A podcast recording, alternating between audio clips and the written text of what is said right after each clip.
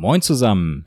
Nachdem wir in der letzten Folge einen Einblick in die endlosen Weiten des Weltalls gewonnen haben, schauen wir heute ins ganz Kleine. Genauer gesagt auf diese faszinierenden kleinen Tierchen, die wir Bienen nennen. Professor Randolph Menzel mit seinem Hintergrund als Zoologe und Neurobiologe verrät uns Faszinierendes über das komplexe Sozialverhalten und die Intelligenz der Bienen. Und natürlich, weshalb wir sie schützen müssen. Viel Spaß!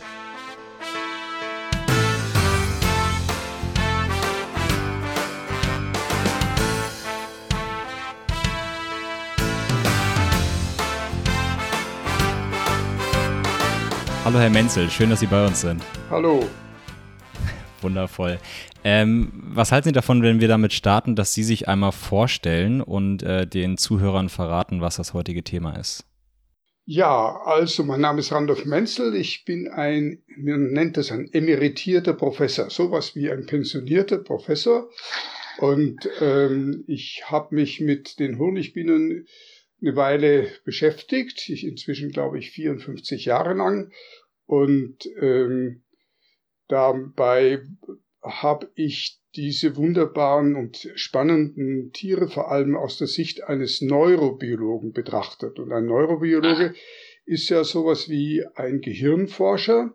Und mein Thema, was mich umgetrieben hat, eigentlich von dem Moment an, als ich ein Student war und nach einem Thema für meine Abschlussarbeit oder Doktorarbeit gesucht habe, war die Frage nach dem Lernen und dem Gedächtnis und was sich im Gehirn ändert, wenn, wenn Tiere und Menschen lernen. Denn das Gedächtnis als Folge des Lernens muss ja irgendwie im Gehirn sitzen. Und da muss es ja einen Ort haben und das muss es irgendwie die Verschaltungen verändern. Und das ist ja in so einem komplizierten Gehirn wie dem des Menschen oder dem von Säugetieren ist es schon ganz schön schwierig zu suchen, denn man muss ja damit rechnen, dass die kleinsten Verschaltungen dabei sich ändern, dass das Muster dieser Verschaltungen sich ändert. Und das war so in der Zeit, na ja, also ist das ewig her, das ist also in äh, Mitte der 60er Jahre gewesen, voriges Jahrhundert. Und damals ähm, kam, war, war in der Neurobiologie ein, ein richtiger Aufbruch zu erleben. Da haben sich die Leute plötzlich vor allem für Schneckengehirne interessiert und für Insektengehirne und für Krebse und es sind großartige Entdeckungen in der Zeit gemacht worden. Und da hatte ich das Riesenglück, dass ich in der Universität in Tübingen auf einen Professor gestoßen bin, der ein Insektenmensch war und der sich vor allem für die Nicht-Wirbeltiergehirne interessiert hat. Und der hat mir eine Arbeit gegeben und ein, einen Entwurf für ein Buch. Äh, und das war unglaublich. Und da bin ich also hängen geblieben. Und dann habe ich natürlich diesen Professor gefragt, Professor Huber, ähm, ob er mich denn als Doktorand nehmen würde, wenn ich mich für das Lernen und Gedächtnis interessiere. Und da hat er gesagt, nein, nein, nein, also so Gedächtnis interessiert ihn überhaupt nicht. Er äh, arbeitet über den Gesang der Grillen, aber Gedächtnis interessiert ihn nicht. Außerdem ist das alles zu kompliziert. Naja, und äh, dann bin ich wieder nach Frankfurt zurückgegangen und da gab es inzwischen einen Schüler von Karl von Frisch, der das Institut der Zoologie neu geleitet hat. Und zu dem bin ich hingegangen. Der hat sich gerade begonnen, richtig intensiv für das Lernen und Gedächtnis der Bienen zu interessieren. Und da bin ich dann hängen geblieben. Sehr gut. Äh, ich kann ja einmal äh, erzählen, wie ich auf sie gekommen bin tatsächlich. Und zwar äh, habe ich äh, letzte Woche einen Artikel gelesen äh, in einem, einem Online-Magazin über eine Frau in Wales, die in einem Naturschutzgebiet war und dann einfach mit dem Auto nach Hause gefahren ist. Und als sie zu Hause ankam, war ihr gesamtes Bi Auto voller Bienen. Äh, und es hat sich später herausgestellt, dass durch irgendeinen Zufall die Bienenkönigin bei ihr im Auto wohl lag und das ganze Volk dem Auto hinterher geflogen ist und äh, sie, nicht, sie nicht mehr das Auto besteigen konnte. Haha, wunderbar. Da habe ich gedacht, damit muss, da habe ich einige Fragen, das muss ich mal klären. Ja. Äh, und bin gedanklich mal durchgegangen. Und ich glaube tatsächlich, äh, nach meinem nicht biologischen Wissen äh, stehen die Bienen bei mir bisher auf Platz 3 der faszinierendsten Lebewesen. Also sie, sie haben heute die Chance, es auf Platz 1 zu schaffen. Okay, na dann werde ich mein Bestes tun. Wundervoll. Was halten Sie davon, wenn wir einmal ganz kurz äh, bei den Basics anfangen und einfach mal äh, darüber sprechen, wie so ein Bienenvolk überhaupt aufgebaut ist, weil das ja doch durchaus sehr komplex ist. Ja, also Bienen sind sozusagen Tiere, die als einzelne Tiere leben. Wenn sie besonders abenteuerliche Touren unternehmen, wenn sie draußen in der Gegend herumfliegen, dann sind sie einzelne Tiere, wie jede andere Tiere auch. Aber wenn sie nach Hause kommen, finden sie viele Genossen vor. Also sie haben ein Volk, Tausende, Zehntausende, 40, 50.000, also ein großes Volk. Und so eine Gemeinschaft äh, muss sich natürlich äh, organisieren. Und das äh, Fantastische an dem Bienenvolk ist, dass es eine durch die lange Evolution, die diese soziale Gemeinschaft hinter sich hat, so ungefähr 50 Millionen Jahre oder auch kann man das, je nachdem, wie man da anfängt zu rechnen, dann äh, haben sie also Mechanismen entwickelt, wie sie äh, diese äh, verschiedenen Aufgaben, die auf eine soziale Gemeinschaft zukommen, sozusagen verteilen. Sie haben vor allem ein Altersprinzip. Die jungen Tiere, die kümmern sich um die Königin. Die Königin, wenn sie mal draußen war und befruchtet worden ist von den Drohnen, dann kehrt sie nach Hause zurück und dann bleibt sie da und ist eine Eierlegmaschine mit vielen, ja, manchmal über 1000 Eier pro Tag. Und, äh, und dann muss sie sehr gut gepflegt werden. Sie muss gut gefüttert werden. Sie muss also äh, wirklich über Jahre hin gepflegt werden. Und sie ist auch diejenige im Volk, die besonders lange lebt. Äh, die anderen, die Arbeiterinnen, das sind ja alles Frauen, also weibliche Tiere, die sind bis auf die Drohnen, die nur kurze Zeit im Jahr vorkommen, die unterhalten das ganze, die ganze Kolonie. Und als junge Tiere kümmern sie sich um die Königin. Und dann sind sie vor allem zuständig für das Putzen und Aufräumen und Füttern der Larven, die, die sich da entwickeln. Und dann äh, kümmern sie sich mehr um den Empfangsvorgang, äh, wenn die Sammelbienen zurückkommen und dann und, und Pollen eintragen und Nektar eintragen und dann sie müssen auch sehr viel verteilen von dem Nektar und sie müssen den prozessieren, dass er also nicht vergammelt und sie müssen Enzyme hinzugeben, sie müssen das alles genau äh, an der richtigen Stelle niederlegen und damit auf den Honig produzieren, den wir ja gerne haben wollen. Und, ähm, und dann äh, erst so, wenn sie ein paar Tage, manchmal also über 10 Tage, 14 Tage alt sind, dann äh, unternehmen sie dieses riskante Leben draußen in der freien Natur. Und diese Regelung, die so eine Alters, aber eine sehr flexible Altersabhängigkeit hat, die ist sehr stark durch angeborene Mechanismen. Also das, was äh, vor allem äh, von dem von den Bienen eben äh, mitgebracht wird in ihrem Genom, also in, verankert ist in ihren in, in ihren äh, Genen. Und jetzt unterbreche ich mal kurz, weil mein Computer sagt, er hört nichts mehr. Oder hören Sie mich noch? Ja? Ich höre ich hör Sie noch. Es okay, kurz na, dann müssen Sie das dann rausschneiden. Kein Problem. Ja.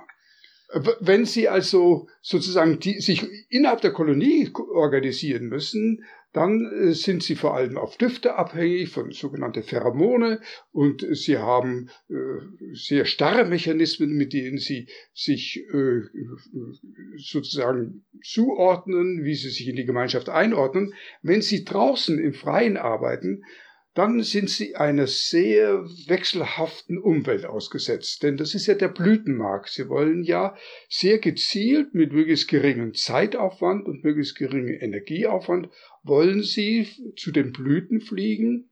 Und die Blüten bieten ihnen etwas, was sie haben wollen, nämlich für ihren Energiestoffwechsel, Zucker, der in dem Nektar drin ist.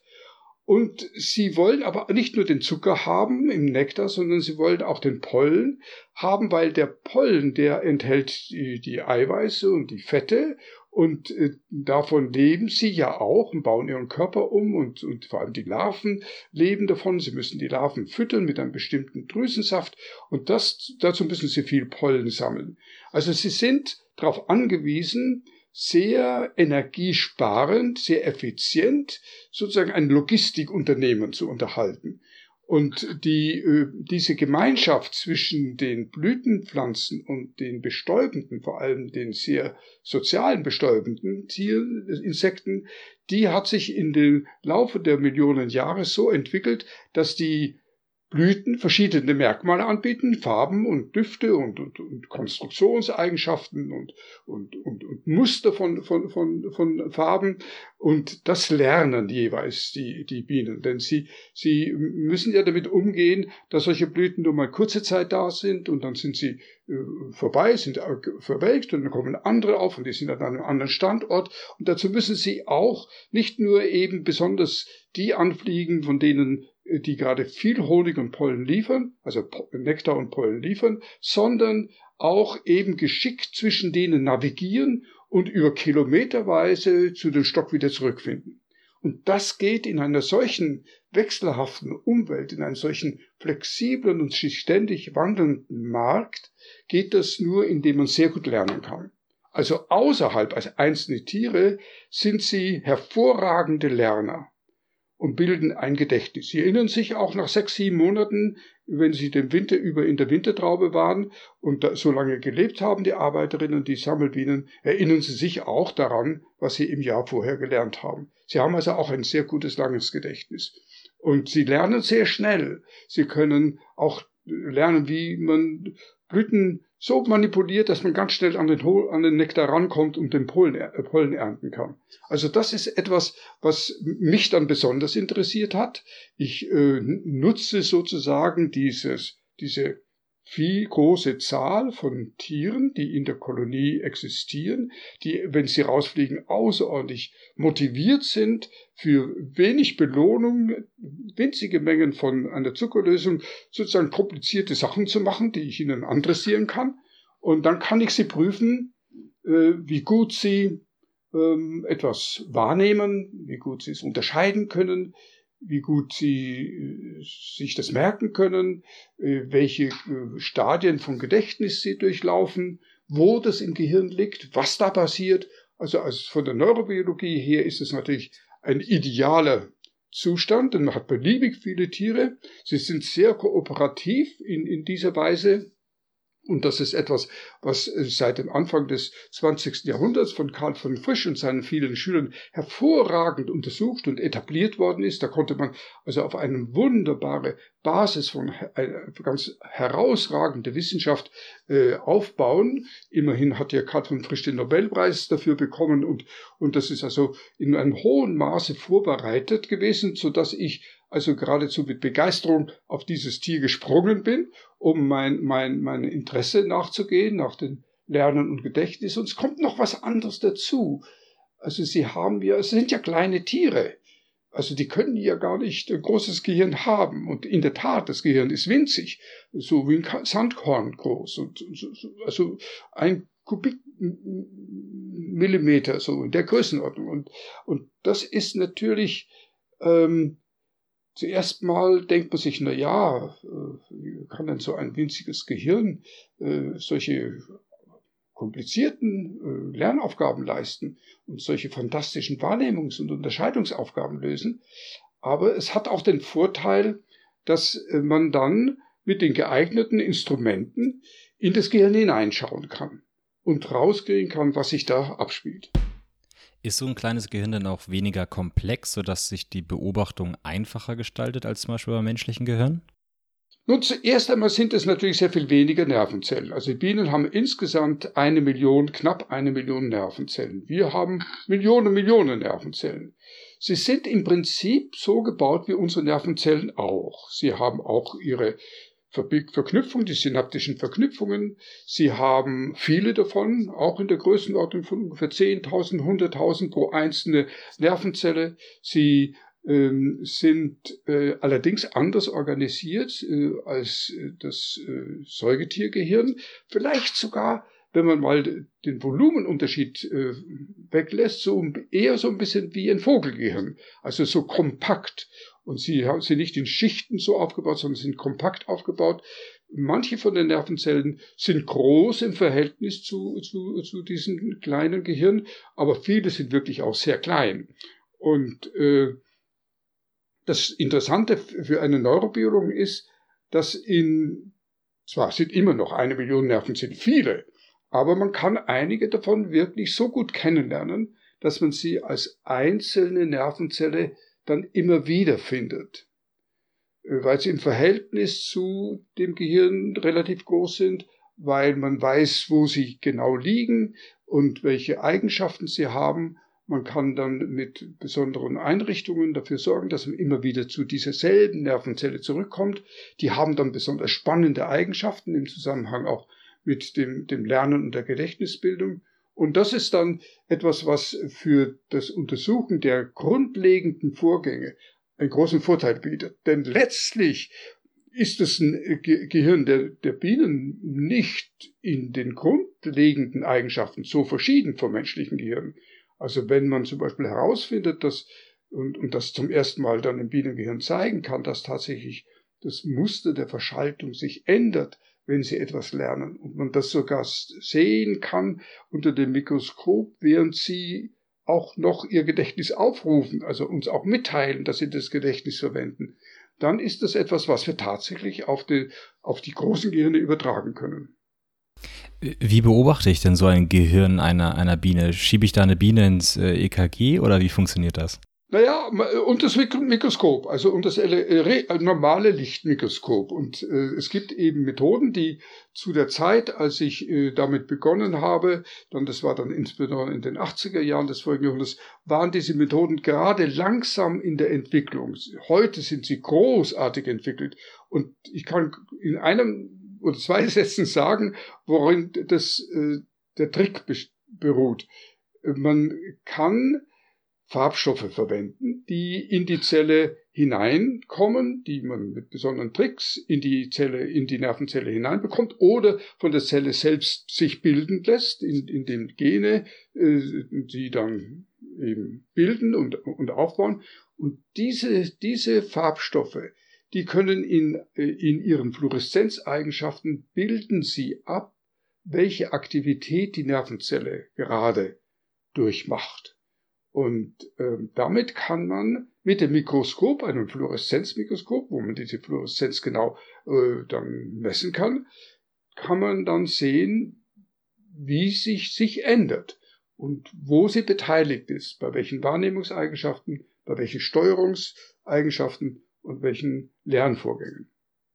Und die Fluoreszenz kann ich durch die Kopfhaut durchsehen oder muss ich? Naja, nein, man, kann, man, muss, man muss tatsächlich äh, in, an der Stelle äh, eine Abwägung treffen. Die Tiere überleben dieses Experiment erstmal nicht. Das muss man offen und klar sagen und man muss sehr genau äh, überlegen, was das bedeutet äh, für, für, für das äh, experimentelle Prozedere.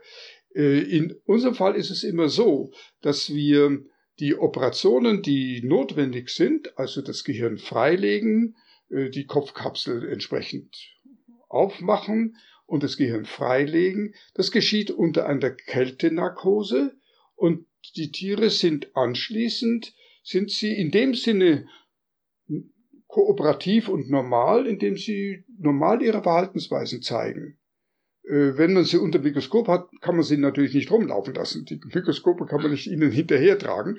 Aber man kann trotzdem zum Beispiel sehen, ob sie auf einen gelernten Stimulus reagieren, indem sie den Rüssel rausstrecken, die Antennen bewegen, ganz bestimmte äh, gelernte motorische Muster, also sozusagen Verhaltensweisen zeigen. Aber letztlich, wenn das Experiment dann äh, abgeschlossen ist, dann werden die Tiere in den Kühlschrank gestellt und dann sterben sie daran. Mhm. Jetzt haben Sie am Anfang gesagt, Sie untersuchen Honigbienen. Es gibt ja noch äh, solitäre Bienenarten, die, äh, die ja allgemein unter dem Begriff Wildbienen zusammengefasst werden, was ja wahrscheinlich nicht ganz akkurat ist, weil es ja auch wilde Honigbienen gibt. Aber äh, haben Sie nur Honigbienen untersucht oder auch andere Bienen? Nun, ich habe auch andere, also sogenannte Wildbienen oder Solitäre, also einzellebende Tiere untersucht, wie die Mauerbiene zum Beispiel, die äh, in vielen Untersuchungen auch immer wieder verwendet wird. Und sie unterscheiden sich nicht wesentlich von den Honigbienen.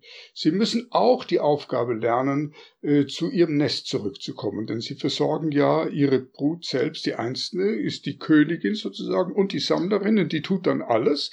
Und äh, die muss immer wieder zu ihrem Nest zurückkommen.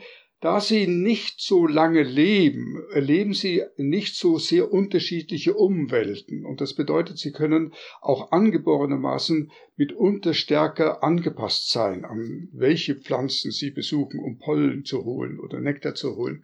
Und da sind sie meistens, was den Pollen angeht, recht genau ausgerichtet, welchen Pollen sie sammeln. Und äh, das ist aber auch der Grund, warum sie so viel mehr gefährdet sind weil in dieser Zeit, in der sie leben, drei, vier Wochen, in dieser Zeit ist es äh, besonders kritisch, ob genau der Pollen, genau die Pflanze vorhanden ist und auch die geeigneten Nistplätze vorhanden sind, damit äh, man, äh, damit sie also ihr Lebensgeschäft äh, zustande bringen. Für uns als ähm, experimenteller, neurobiologisch und verhaltensbiologisch interessierter Wissenschaftler sind natürlich die sozialen Bienen auch die Hummeln durchaus besonders interessant, weil wir eben nicht so viel Mühe haben, äh, die Tiere zu bekommen und, und für unsere Experimente heranzuholen. Und die Honigbienen sind ja auch durch Urbanisierung und Klimawandel, wie Sie gerade schon gesagt haben, nicht äh, so bedroht wie die Wildbienen, weil solange sie gezüchtet werden von den Imkern, äh, werden wir auch Honigbienen haben, richtig? Oder gibt es da auch Auswirkungen? Naja, es gibt massive Auswirkungen, aber Sie haben vollkommen recht, solange wir Imker haben, haben wir Honigbienen. Und die Honigbienen werden natürlich von den Imkern in einer großartigen Weise auch unter massiven schädigenden Einwirkungen trotzdem noch gehalten. Und, und, und wenn sie tatsächlich äh, an eine kritische Lebenssituation kommen als gesamte Kolonie oder als einzelnes Tier, dann haben die Imker sehr viele Möglichkeiten, wie sie dem entgegenwirken können. Aber das erleben die Imker natürlich auch, dass tatsächlich durch diese Art von Landwirtschaft, die wir äh, praktisch unseren Bauern als Gesellschaft aufzwingen, diese, äh, dass diese die äh, Überlebensmöglichkeiten der Honigbienen massiv einschränkt. Aber, und das fällt dann auch auf, weil sich so viele Menschen äh, als Imker oder als äh, Interessierte äh, an den Honigbienen dafür dann eben auch engagieren und das wahrnehmen, während natürlich, wenn so viele Kolonien von Hummeln äh, verenden und verschwinden oder wenn so viele äh, solitäre Bienen verschwinden, dann fällt das sehr viel weniger auf. Äh, ist das Problem, also sind das Problem die Monokulturen oder sind es die Pestizide auf den Monokulturen quasi? Nun, es ist die Kombination von vielen Faktoren. Es ist natürlich äh, ganz besonders auch die Monokulturen und, und äh, die Sorte von, von Verarmung der Umwelt an entsprechenden Reichtum an Pflanzen. Aber es ist ganz besonders auch die Pestizide. Und das hat mich auch besonders interessiert, weil äh, die, äh, die meisten Pestizide, nicht alle, aber, aber vor allem die, die so massiv eingesetzt werden, die Insektizide, die wirken auf das Gehirn. Sie wirken auf solche Moleküle, die im Gehirn eine entscheidende Rolle spielen für äh, insbesondere für die Gedächtnisbildung und auch für die äh, Sinneswahrnehmung. Und ähm, und gerade dort einsetzen, wo oder ansetzen, wo die besonders komplexen Verhaltensweisen im Gehirn gesteuert werden. Das sind die Neonicotinoide und dieser Name Neonicotinoid, der sagt schon aus, um was es sich handelt. Es handelt sich nämlich um Substanzen, die auf ein Molekül gerichtet sind, die nikotinische Acetylcholinrezeptor heißen. Und dieser Rezeptor, dieses Molekül spielt eine zentrale Rolle in der Vermittlung von äh, Aktivitätszuständen zwischen den Nervenzellen, also an den Synapsen. Und wenn dort jetzt diese, äh, diese Neonicotinoide binden, dann äh, führt es dazu, dass die Nervenzellen sehr stark auf aktiviert werden und meistens daran sterben und bei den Insekten, man weiß es von einer Reihe von Insekten, aber besonders auch von den Bienen, werden äh, gestorbene Nervenzellen nicht wieder ersetzt, nach, nachdem sie äh, aus der Puppe zu einem äh, adulten Tier geworden sind.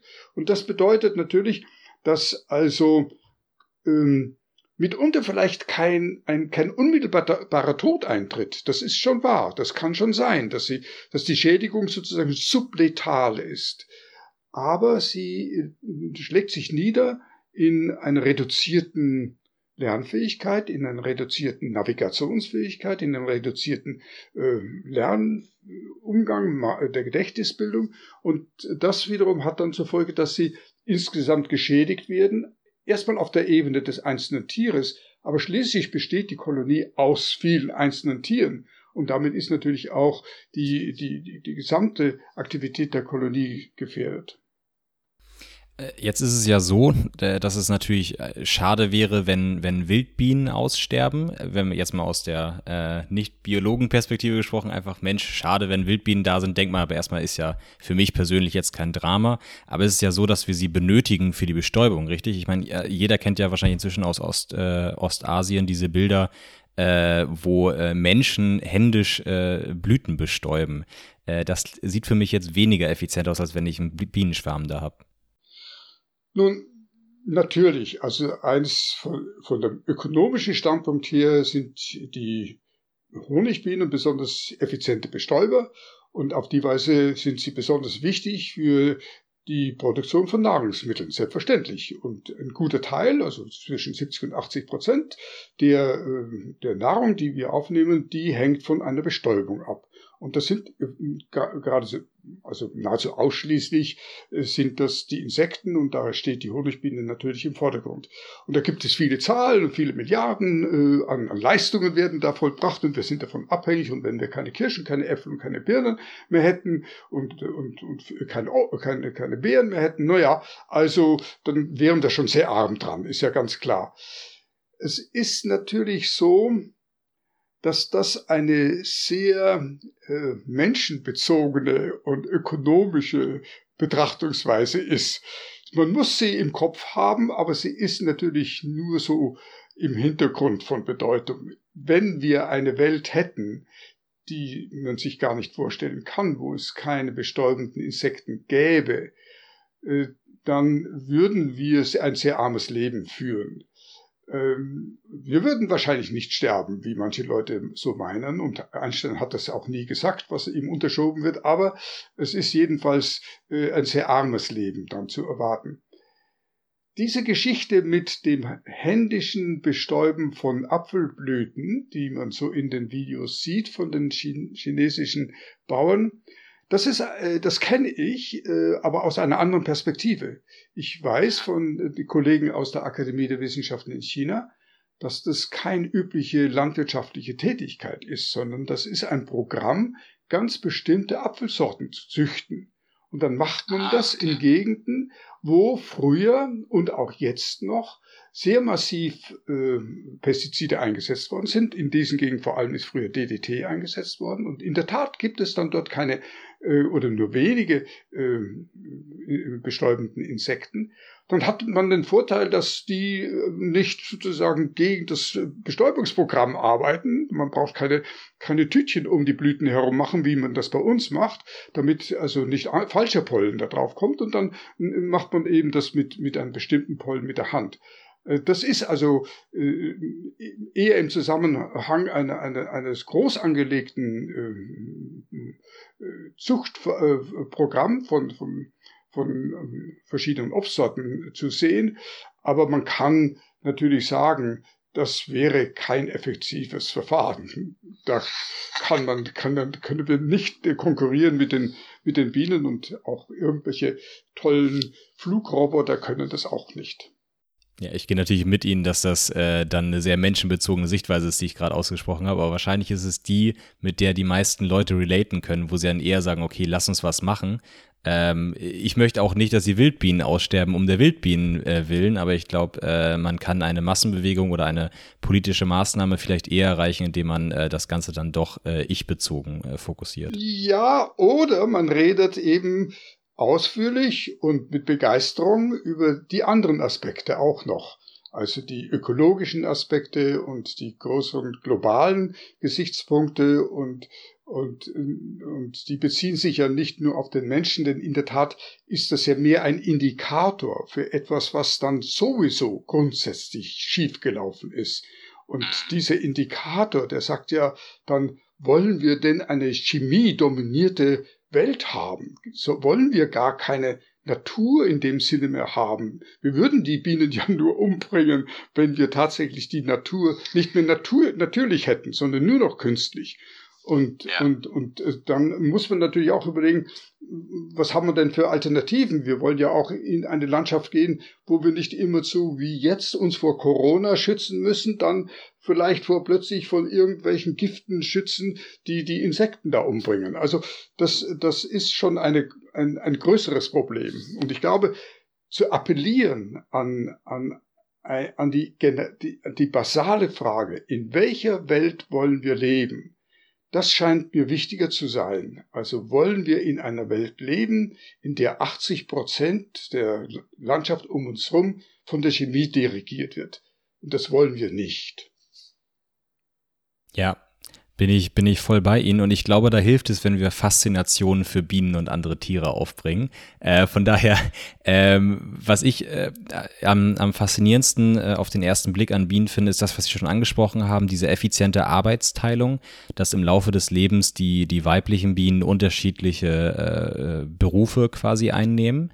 Äh, wie steht es um die männlichen Bienen? Sie haben gesagt, Drohnen leben nur sehr kurz, ist das richtig? Drohnen sind äh, sozusagen, äh, ja, äh, kurze Samenspender und sie werden, weil sie sich nicht an dem Bestäubungsgeschäft und nicht an dem äh, Sammelgeschäft für Nektar und Pollen beteiligt, werden sie dann natürlich eine für eine Kolonie eine Belastung. Sie kosten dann was, ohne dass sie, oder wenn sie ihr Geschäft bereits erledigt haben. Also wenn sie die Königinnen befruchtet haben und, und dann äh, der Samen übertragen ist. Und dann äh, gibt es die sogenannte Drohnenschlacht. Dann jagen also die, die weiblichen äh, Arbeiterinnen die Drohnen, die nutzlosen Drohnen dann aus dem Stock raus.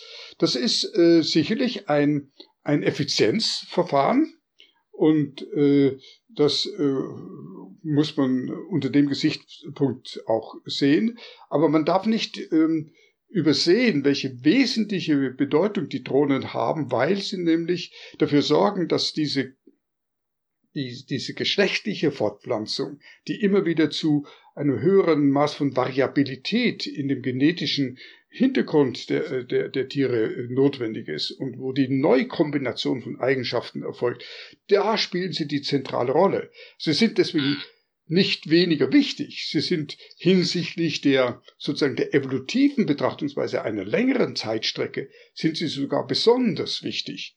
Und, und daher ähm, sind sie für den jährlichen Ablauf und, und die, die, kurzzeitige Betrachtungsweise und den, den Energieeffizienz einer ganzen Kolonie sind sie natürlich eher dann nach einer Weile nicht mehr nützlich und daher werden sie dann entsprechend nicht mehr unterhalten und, und, und da sie ja nicht selbst zu den Blüten fliegen, müssen sie ja auch gefüttert werden und, und oder sich selbst äh, den, den Honig holen und dann werden sie halt, halt eben eine Belastung für die Kolonie.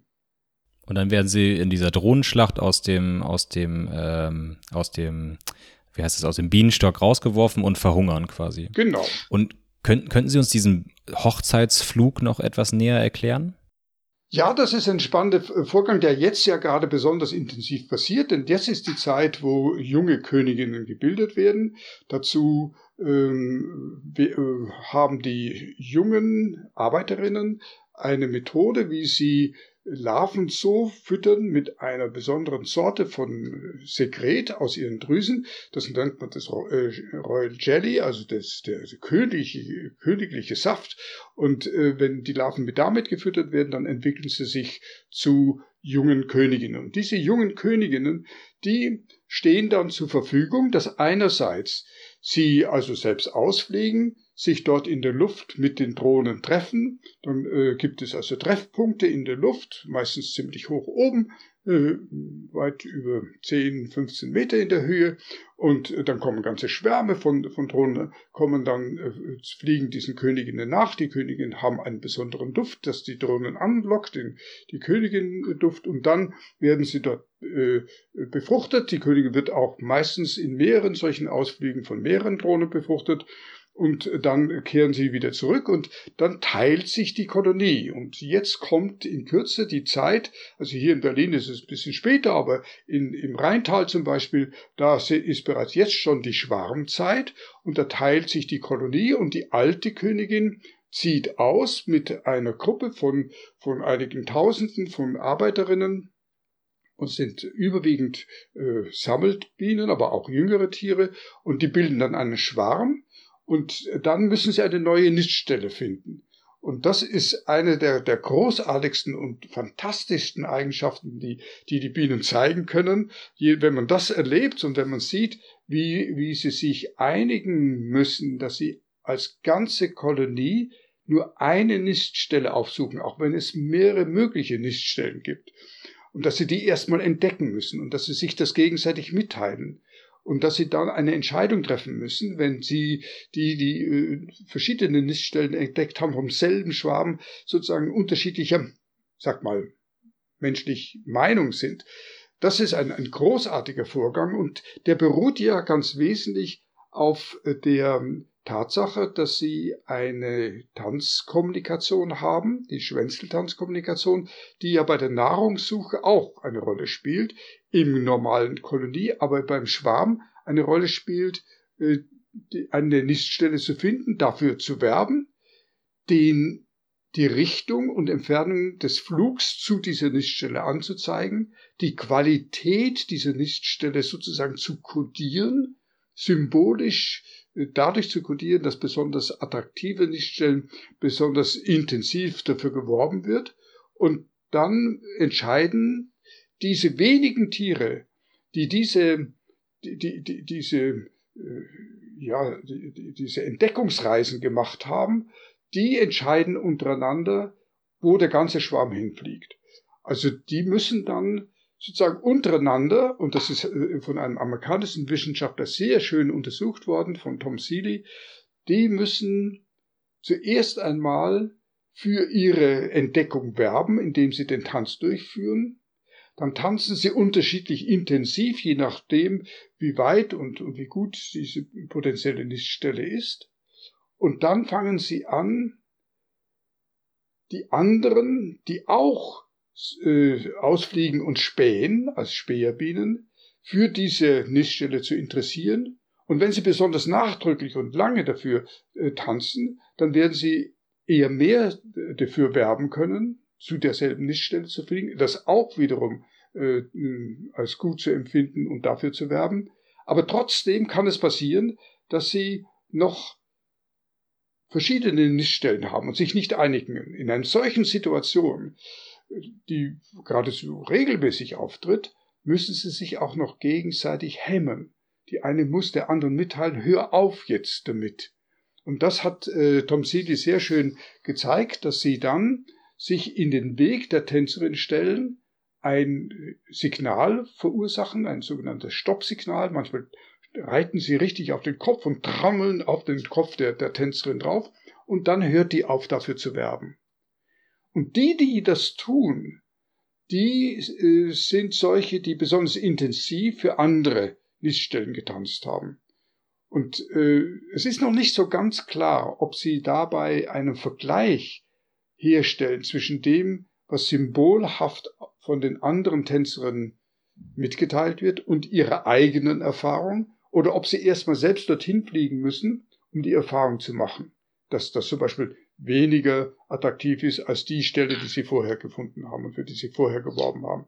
Das ist noch ein bisschen unklar, aber es ist jedenfalls, äh, zeigt es schon eine, naja, eine soziale Intelligenz, die äh, man nicht als eine Sprache bezeichnen kann, aber die immerhin eine symbolhafte äh, Kommunikation beinhaltet, bei dem nämlich die Strecke des Flugs dorthin als ein Flugvektor in der Schwänzelbewegung kodiert ist. Das ist das, wofür Karl von Frisch den Nobelpreis bekommen hat.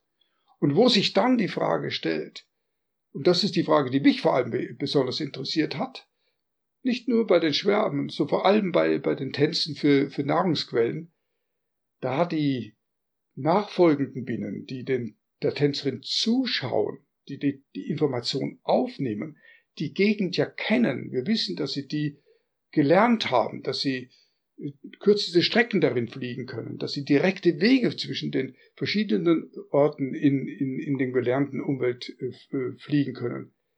Ob sie dann nicht tatsächlich diese symbolische Richtungsentfernungsbotschaft als einen Ort interpretieren. Und das tun sie in der Tat. Sie interpretieren ihn als ein Ort. Und ein Ort ist ja nicht etwa das Ende von einem Vektor, sondern ein Ort ist ja etwas, was in Bezug zu anderen Eigenschaften der Umwelt ausgezeichnet ist. Also äh, wie weit er zu einer anderen bekannten Stelle ist und äh, wie von dort aus die Landschaft aussieht und welche offensichtlichen Landschaftsmerkmale in der Nähe sind und auf welchem Weg ich dorthin komme, ob ich einen Umweg fliegen muss um einen Berg rum oder ob ich, ob ich geradeaus drüber hinfliegen kann. Solche, ein Ort ist ja etwas anders als, als das Ende von einem Vektor. Und, und es wird ja. ja nur, es wird ja nur der Vektor mitgeteilt im Tanz. Aber er wird interpretiert durch die Kenntnis der Umwelt als ein Ort.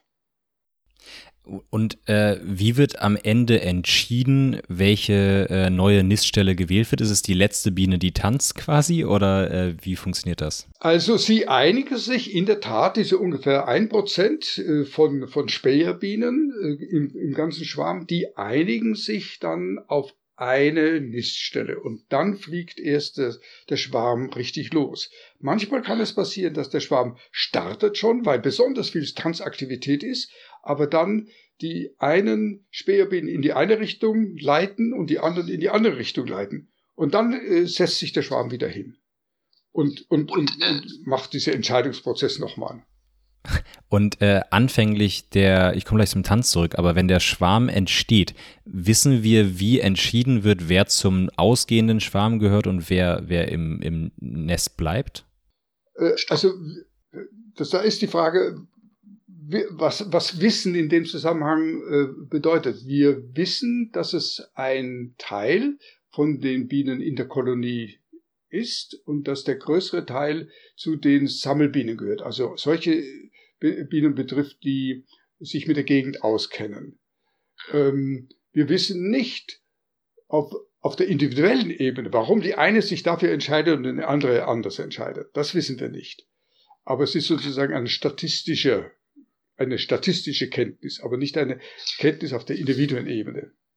Aber wenn Sie statistisch sagen, ist es immer ungefähr derselbe Anteil, der sich einem Schwarm anschließt und derselbe Anteil, der da bleibt? Nein, das hängt sehr von dem jeweiligen Zustand der Kolonie ab. Es gibt Vorschwärme und Nachschwärme und Hauptschwärme und, und es gibt, äh, je nachdem, ob ein oder mehrere junge Königinnen vorhanden sind und wie aktiv die alte Königin ist, die ja dann auszieht in den Schwarm. Und es kann aber auch dann auch eine junge Königin sein, die, die dann einen Nachschwarm nachzieht. Also das ist ein, ein, ein, ein wunderbares Geheimnis noch, was äh, auf der Ebene der, also der, auf der imkerlichen Ebene ist es sehr gut beschrieben und, und, und die Imker wissen sehr, sehr gut, wie, wie ein solcher Schwarm, wann er sich voraussichtlich bilden wird und, und wie die Wahrscheinlichkeit ist, dass es noch weitere Schwärme aus derselben Kolonie gibt, je nachdem, wie, wie, wie die Königinnen-Situation drin ist. Aber wir wissen nicht, wie sich das auf der Ebene der 30, 40.000 äh, Sammelbienen jetzt entscheidet, wer wem sich anschließt. Mhm. Und äh, können wir Teile dieses Tanzes, der total faszinierend klingt, vor allem wenn man bedenkt, so eine Wegbeschreibung, das sind ja äh, durchaus Distanzen, die sie da zurücklegen müssen. Ähm, äh, ich muss, wenn ich von hier äh, auf die andere Seite der Stadt möchte und nicht weiß, wie ich da hinkomme, muss ich unterwegs mehrfach nachfragen. Das ist für die Bienen ja eher schwierig. Das heißt, es muss ja auch eine enorme Gedächtnisleistung damit äh, mit herkommen. Ähm, sind wir in der Lage, Teile dieses, dieses Tanzes zu dekodieren? Ja, wir, wir können es erstmal auf der Verhaltensebene dekodieren. Wir können also zum Beispiel sagen, äh, in die tanzende Biene verschlüsselt die, die Entfernung in der Zahl der Schwänzelbewegungen und die Richtung in der Richtung relativ zur Schwerkraft. Und diese relativ zur Schwerkraft, die bedeutet äh, dann draußen im Freien relativ zur Sonne. Also nach oben tanzen bedeutet zu jeder Tageszeit auf die Sonne zufliegen. Und, und nach unten tanzen bedeutet nach jeder Tageszeit äh, von der Sonne wegfliegen und rechts und die Sonne rechts liegen lassen oder links liegen lassen. Also das bedeutet, es gibt einen, einen festen Codierungsschlüssel, der wird dann dekodiert und nun, wenn sie diese, auf, diese Botschaft aufgenommen hat, die nachlaufende Biene, die also eine Tänzerin verfolgt und, und äh, sozusagen die Zahl der Schwänzelbewegungen und die Richtung der Schwänzelstrecke äh, dann gelernt hat von der anderen Biene, dann rausgeht, dann muss sie auf ihr eigenes Bezugssystem gehen. Sie muss also die Richtung relativ zur Sonne bestimmen. Sie muss ja auch eine sehr gute innere Uhr haben, denn natürlich will, wird der Apfelbaum, der wandert ja nicht mit der Sonne, der bleibt ja an der Stelle stehen und die Sonne wandert dann vorbei und das sind immer 180 Grad, an der die Sonne tagsüber wandert. Und da muss sie also zu jeder Tageszeit wissen, aha, die Sonne steht da und sie hat mir jetzt den Winkel relativ zur Schwerkraft mitgeteilt, also muss ich jetzt den Winkel fliegen relativ zur Sonne. Und, und, und, und der ändert sich natürlich im Laufe des Tages und, und sie tanzen auch nachts und, und, und sie können, äh, sie können auch, äh, wenn sie die Sonne nicht sehen, können sie auch diese Richtung äh, entweder aus dem polarisierten Himmelslicht entnehmen oder Sie können es aus den Landmarken entnehmen. Also Sie können Richtungen zur Sonne auch bestimmen, ohne dass Sie die Sonne wirklich wahrnehmen. Und, und das bedeutet, dass Sie also einen Kompass haben.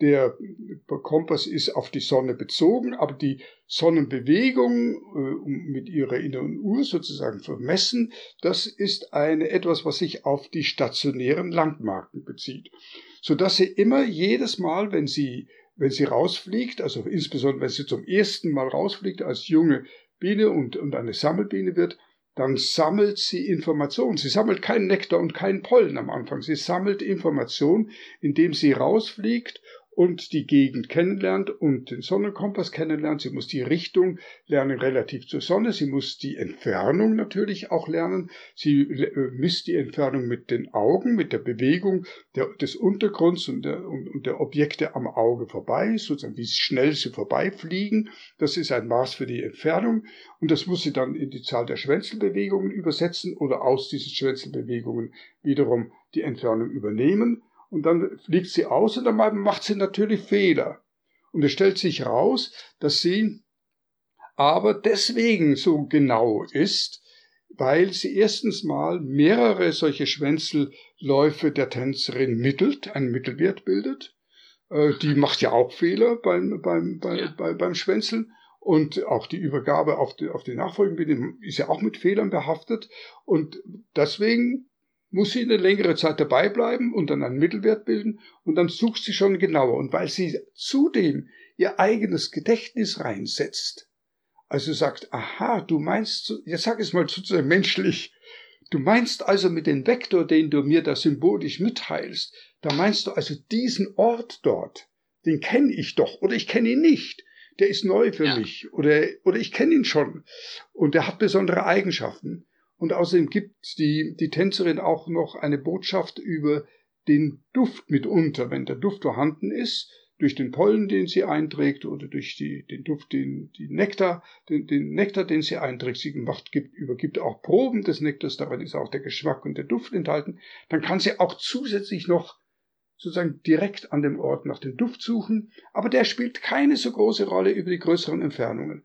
Sie muss erstmal sehr dicht rankommen an der Stelle und dann kann sie auch diese zusätzliche Information suchen. Also es ist ein sehr komplexer Vorgang, der, der ähm, ja immer wieder dazu verleitet hat, dieses Kommunikationssystem als eine Sprache zu bezeichnen. Und äh, dann muss man natürlich überlegen, was will man denn als Sprache bezeichnen und gibt es also außer bei Menschen noch bei Tieren Sprache und, und, und, und so und, und dann kann man, kann man sich äh, trefflich darüber streiten. Aber äh, das Spannende ist daran, dass tatsächlich also Symbole verwendet werden, denn die Zahl der Schwänzelbewegungen hat nichts damit zu tun, wie das Auge die Entfernung wahrnimmt. Und, und, und jede Schwänzelbewegung bedeutet ungefähr 80 Meter. Und, und wenn sie halt dreimal schwänzelt, dann ist es dreimal 80 Meter. Und, und, und dann äh, braucht sie dafür eine bestimmte Zeit und, und eine bestimmte Strecke muss sie dafür laufen. Und diese, diese, diese Eigenschaften, diese Merkmale des Tanzes, die werden dann im Flug durch, durch die Tiere, die das ihr gefolgt sind, werden dann übersetzt in eigene Tätigkeit. Aber das ist ja enorm, wie viele Faktoren da zusammenkommen. Also einmal äh, in, in, im Verhältnis zur Sonne, dann muss die Biene ja quasi überlegen, wie weit ist die Sonne seitdem gewandert, was ja auch wahrscheinlich davon abhängig ist, wie weit die Distanz weg ist, wie schnell die, die äh, tanzende Biene geflogen ist. Dann kommen dazu äh, Fixpunkte, an denen sie sich orientiert, Duftstoffe. Also es ist ja enorm viel Information, was die Biene da verarbeiten und zusammensetzen muss, um ein einheitliches Bild zu erhalten. Äh, das deutet ja schon auf fortgeschrittene Intelligenz hin, oder nicht? Naja, also Sie wissen vielleicht, mein Buch heißt ja Intelligenz der Bienen. Also in der Tat, es ist eine äh, besondere bienenartige Intelligenz. Es ist nicht eine menschliche Intelligenz, es ist eine, eine, eine Tierintelligenz, eine Bienenintelligenz. Und die ist bei den Sammeltieren besonders ausgeprägt in ihrem hervorragenden Lernvermögen. Sie lernen voneinander. Sie können also sozusagen symbolische Informationen aufnehmen und dann interpretieren und lernen und anwenden. Und sie lernen selbst natürlich sehr viele Dinge, nicht nur einfache Verknüpfungslernen, sondern also sie können auch Regeln extrahieren. Und, und, und, und diese Regeln, äh, die, die, die spielen auch dann natürlich bei dem Bestäubungsgeschäft eine ganz wichtige Rolle. Und daher würde ich schon sagen. Also wenn man unter Intelligenz ganz besonders diese besonders effiziente Anpassung aufgrund von Erfahrung meint, dann sind die Bienen, ja, können sie mit einigen anderen Tieren aufnehmen. Gibt es andere Tiere, die so etwas wie einen Schwänzeltanz aufführen, Ameisen oder ähnliches? Nein, es, es gibt, äh, es gibt äh, Insekten, die solche rhythmischen Bewegungen zeigen die ein Maß für Aktivität äh, sein können, sozusagen Aufgeregtheit, wenn, wenn eine Fliege eine, einen Punkt mit, mit einer äh, Zuckertropfen entdeckt hat, dann macht sie auch solche, solche Bewegungen und äh, man, man kennt so, so solche Schüttel- und, und, und Laufrhythmen, findet man immer wieder, aber es gibt kein anderes Tier, ähm, das, von dem man weiß, dass es außerhalb des, des Kontexts, also außerhalb der Bedingungen, unter denen die, unter der diese Information angewandt wird, eine solche symbolhafte Kommunikation über einen Ort vermitteln kann. Äh, wir wissen es nicht einmal von Primaten, also von Affen. Wir wissen nicht, ob Affen, äh, die ja auch ein hervorragendes Landschaftsgedächtnis haben, ob sie sich symbolisch über einen Ort verständigen können, der anzustreben ist. Ähm, deswegen wird gesagt, in der Tat, also dieses, äh, diese symbolhafte Kommunikation über einen Ort in einer Situation ganz anders als in dem, äh, über, unter dem darüber berichtet wird. Also im dunklen Stock ist das alles auf der vertikalen Wabe. Draußen ist es dann etwas, was, was also eine Schwänzelbewegung, die ist vielleicht, naja, sagen wir mal, ein halbe, hm, naja, naja, sagen wir ein paar Millimeter lang, die bedeutet dann 80 Meter. Also dies, diese Symbolhafte daran und diese Übertragung aus der vertikalen in die horizontale, die ist etwas, wir sagen, außerhalb des Kontexts der Kommunikation wird, wird die Information angewandt. Das ist etwas, was wir nur von Menschen kennen und von Bienen. Beeindruckend. Jetzt haben wir also verstanden, wie wir einen äh, Platz finden, wo es gute, äh, gute Pollen gibt oder ähnliches. Aber äh, bei dem Drohnensammelplatz, den Sie vorhin angesprochen hatten, wo der Hochzeitsflug stattfindet, da ist es ja so, dass unterschiedliche Bienenvölker zusammenkommen, richtig? Ja. Wie, wenn, also ich gehe jetzt mal davon aus, dass nicht von einem Volk äh, irgendwelche Bienen ausschwärmen zu den anderen Völkern und da dann Schwänzeltanz aufführen und sagen, wir treffen uns da morgen. Wie funktioniert es, dass man diesen Drohnensammelplatz findet? Ja, das ist, das ist ein großes Geheimnis, immer noch ein Geheimnis. Also es bedeutet ja, dass in der Tat in größerer Entfernung von, dem, von den jeweiligen Kolonien äh, dieses Drohnensammelplatz ist und dass die Königin dorthin fliegt. Und es muss ja eine größere Entfernung sein, weil ja möglichst unterschiedliche Drohnen eben die Königin treffen sollen von einer anderen Kolonie. Denn darin besteht der besondere Witz sozusagen der sexuellen Fortpflanzung, dass es äh, eine Mischung von unterschiedlichen Genen gibt und die äh, würde ja dann erst zustande kommen. Und ähm, man weiß, man kennt viele, viele Beispiele dafür, dass es Drohnensammelplätze gibt. Das sind manchmal besonders auffällige Landschaftsstrukturen äh, in den Alpen Täler oder in der Nähe von einem Abhang oder einer besonderen Landmarke. Aber das kann auch was sein, was uns gar nicht auffällt, was besonders daran sein soll. Aber immer wieder sammeln sich von Jahr zu Jahr und immer wieder mehr oder weniger konstant die Drohnen in der Gegend. Und dann kann die Königin, wenn die Königin dann in die Gegend kommt, dann natürlich äh, ist ihr Pheromon, den Duft, den sie aussendet, das besonders attraktive für die Drohnen und dann folgen sie ihr in Schwärmen, auch über größere Strecken, also ein paar hundert Meter oder so. Aber, aber zuerst mal über viele Kilometer den, diesen so, so Drohnen-Sammelplatz zu finden, das ist etwas, was die ähm, Königinnen dann auch dieses anwenden müssen, sozusagen Beurteilungskriterium, was ist denn ein Drohnen-Sammelplatz? Und wir haben versucht, mit unserem Radargerät, mit dem wir die die äh, Sammelbienen so schön verfolgen können über, über zwei Kilometer oder so, äh, auch Drohnen und Königinnen äh, auf ihren Flügen zu, äh, zu verfolgen. Das ist nicht gelungen, weil äh, sowohl die Königin wie die Drohnen sehr schnell oberhalb von zehn Metern fliegen und unser, unser Radargerät kann nur bis neun Meter Höhe messen und dann sind sie eben im Himmel verschwunden und, und wir können sie nicht mehr sehen.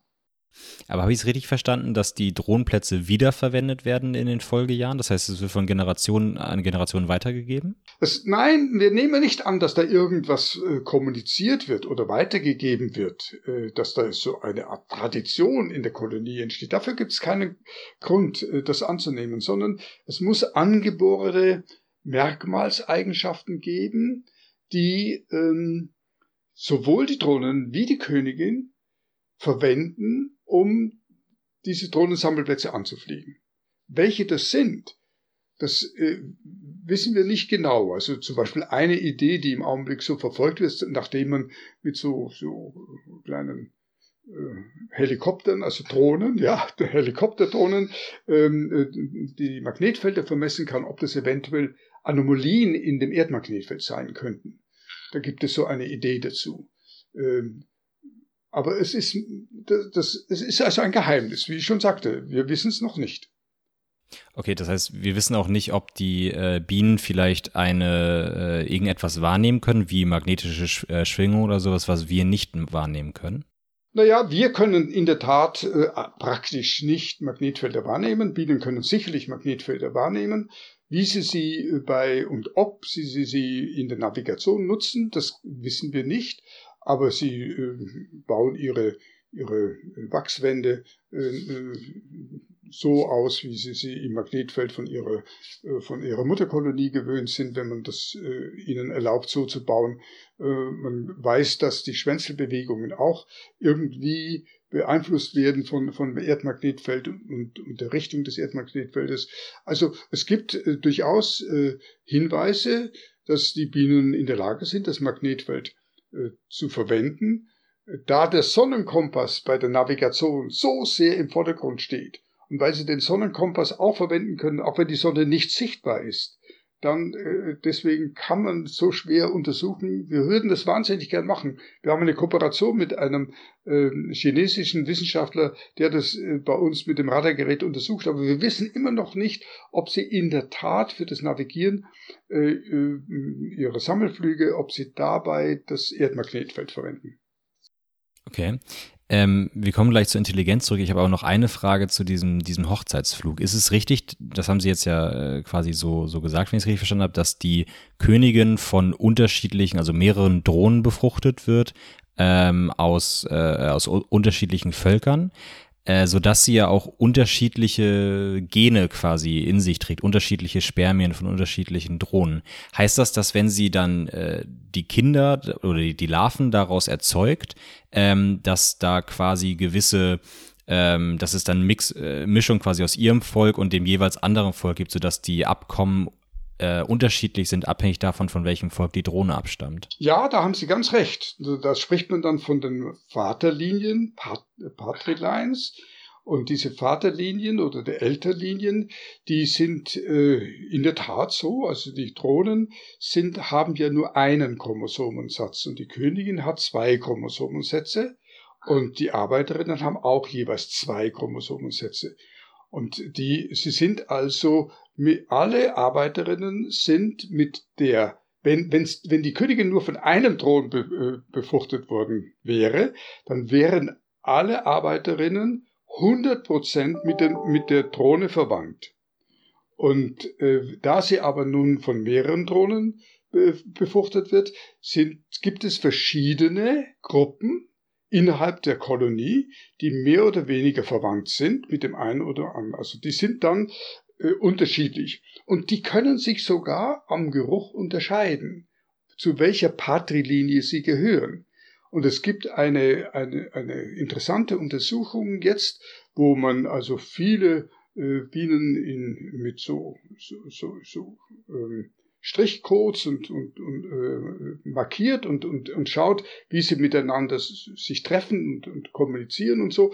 Und da äh, wird die, gefragt, das weiß man aber noch nicht, wird gefragt, ob eventuell diejenigen, die äh, zu den, die denselben Thron als Vater haben, ob die eine höhere Kommunikation, eine höhere Bezug, sozialen Bezug untereinander haben, als wenn sie einen verschiedenen Thron als Vater haben.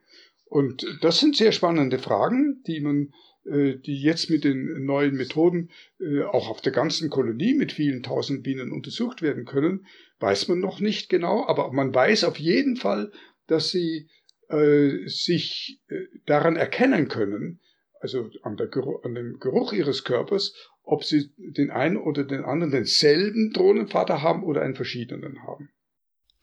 Wahrscheinlich macht das ja evolutionär Sinn, dieses mit äh, mehr, von mehreren Drohnen äh, befruchten lassen, weil dann eine höhere Resilienz besteht, äh, weil unterschiedliche Völker ja wahrscheinlich unterschiedlich gut auf gewisse Situationen oder oder Feinde oder ähnliches reagieren.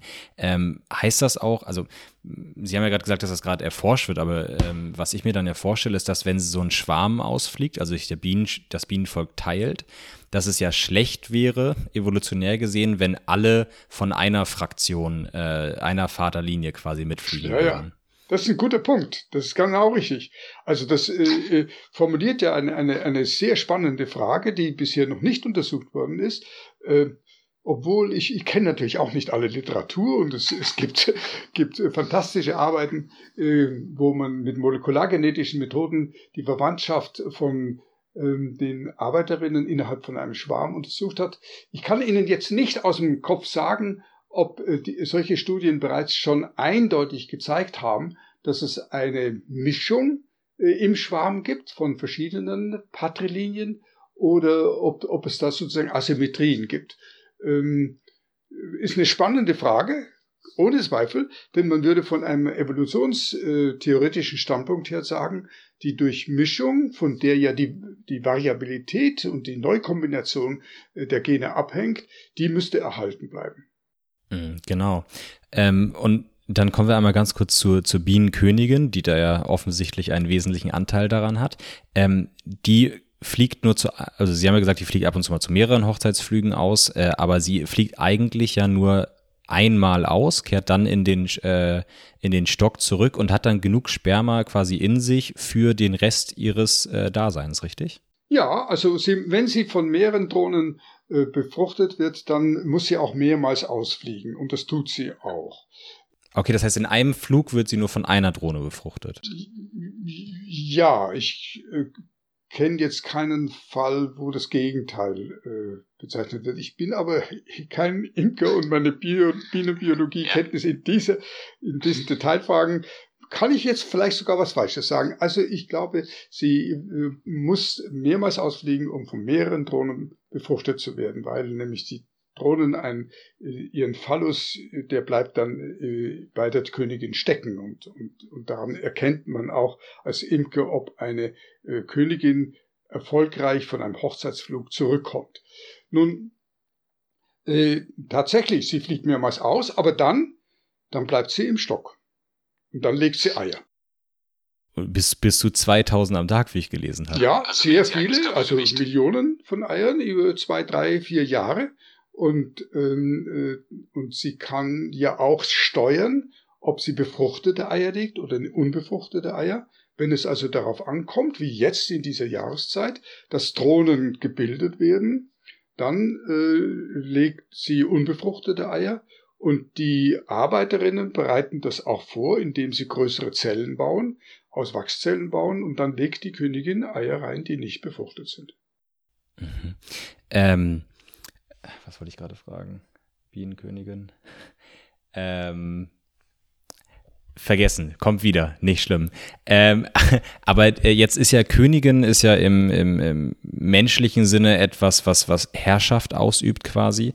Ähm, ist die Bienenkönigin die, die den anderen auch Ansagen macht, oder heißt Königin einfach nur, dass es die, die äh, für die für die äh, für die äh, Nachfolgenbildung zuständig ist? Also sie ist hauptsächlich für die Nachfolgen zuständig und und Königin ist also in dem Sinne ähm, eine etwas irreführende Bezeichnung, denn in der Tat ist sie eigentlich diejenige, die am wenigsten informiert ist, was gerade da außen los ist. Ob, eine, ob ähm, Wetterschwierigkeiten für die Kolonie entstehen, ob, ob, ob wie der Nahrungsfluss ist, ob äh, äh, Wassermangel herrscht, ob man mehr Kit braucht, um, um die Kolonie abzudichten. All das wissen die Sammeltiere und äh, wissen, ja, also Bienen wissen. Und, und die Königin weiß darüber am wenigsten. Aber sie ist trotzdem sowas wie eine Herrscherin über eine kleine Subgruppe von Tieren in der Kolonie. Sie beherrscht nämlich und manipuliert die ganz jungen Tiere.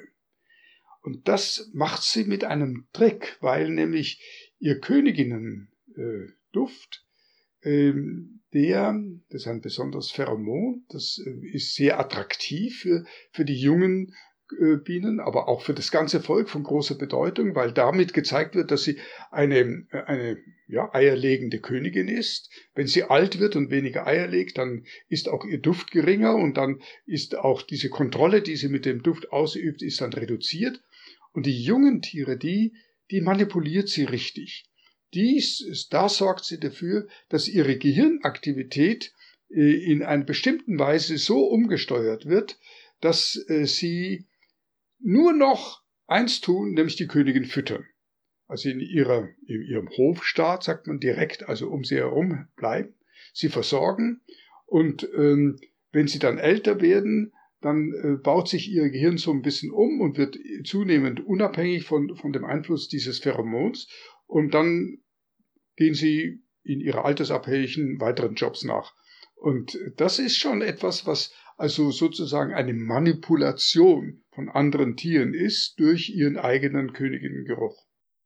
Und wenn so eine Biene, äh, Bienenkönigin nur ein paar Mal ausfliegt und danach für zwei, drei Jahre im, im Stock bleibt, erblinden die oder hat das andere Auswirkungen auf die? Auf Nein, sie, sie muss ja relativ schnell dann plötzlich ähm, äh, ein Schwarm mit einem Schwarm abgehen.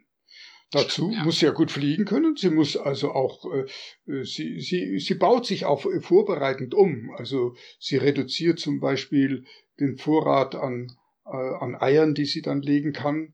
Äh, sie wird leichter auf die Weise und äh, sie baut ihren Körper äh, massiv um, um, um dann eben mit äh, dem geringeren Energieaufwand äh, fliegen zu können. Aber alles, was wir wissen, äh, deutet darauf hin, dass sie nicht in ihren Wahrnehmungseigenschaften eingeschränkt ist. Okay. Und wenn wir quasi zum, zum Thema Intelligenz so einen kleinen Schwank zurückmachen, wenn jetzt die äh, Königin, haben Sie ja gerade gesagt, wenn die, wenn die Pheromonausstoß, der Pheromonausstoß nachlässt, dann kriegen das die anderen Bienen mit. Aber jetzt mal angenommen, aus irgendwelchen Gründen stirbt eine gesunde, eierlegende Königin. Wie reagieren die Bienen darauf, sodass sie eine neue Königin äh, schaffen? Ja, das hängt jetzt also sehr davon ab, ob es noch ganz, ganz junge ähm, Larven gibt, dass also vielleicht sogar die Königin noch Eier ge gelegt hat, also Stifte gesetzt hat in die einzelnen Zellen, man sagt Stifte dazu, und dann sind, äh, dauert so ein paar Tage, bis sich die allerersten kleinen Larven entwickeln. Und wenn in dieser Zeit dieser kritische Moment auftritt, dann kann es durchaus gelingen, dass die jungen äh, Arbeiterbienen anfangen, eine von diesen oder mehrere von, von diesen ganz jungen Larven mit dem Royal Jelly, also der Königin-Substanz, zu füttern und dann entwickelten sich äh, Königinnen wiederum. Äh, es kann aber auch sein, dass äh, das sozusagen langsam ausläuft mit dem Eierlegen, dass dann äh, das noch nicht eintritt. Dann kann eine Kolonie weisellos, sagt man, also ohne Königin sein. Und in einer solchen Situation gibt es verschiedene Möglichkeiten. Es können auch Arbeiterinnen dann anfangen, Eier zu legen. Dann legen sie allerdings unbefruchtete Eier, also nur Drohnen. Und ein Imker weiß dann auch immer sehr schön, wenn ein, Drohnen, ein Volk drohnenbrütig ist, dann ist entweder die Königin alt und legt keine Eier mehr, oder sie ist verloren gegangen. Und ein Imker weiß dann, was er macht, aber äh, in einer wilden Kolonie irgendwo im Wald würde das wahrscheinlich praktisch immer dazu führen, dass die äh, Königin, dass die Kolonie dann zugrunde geht.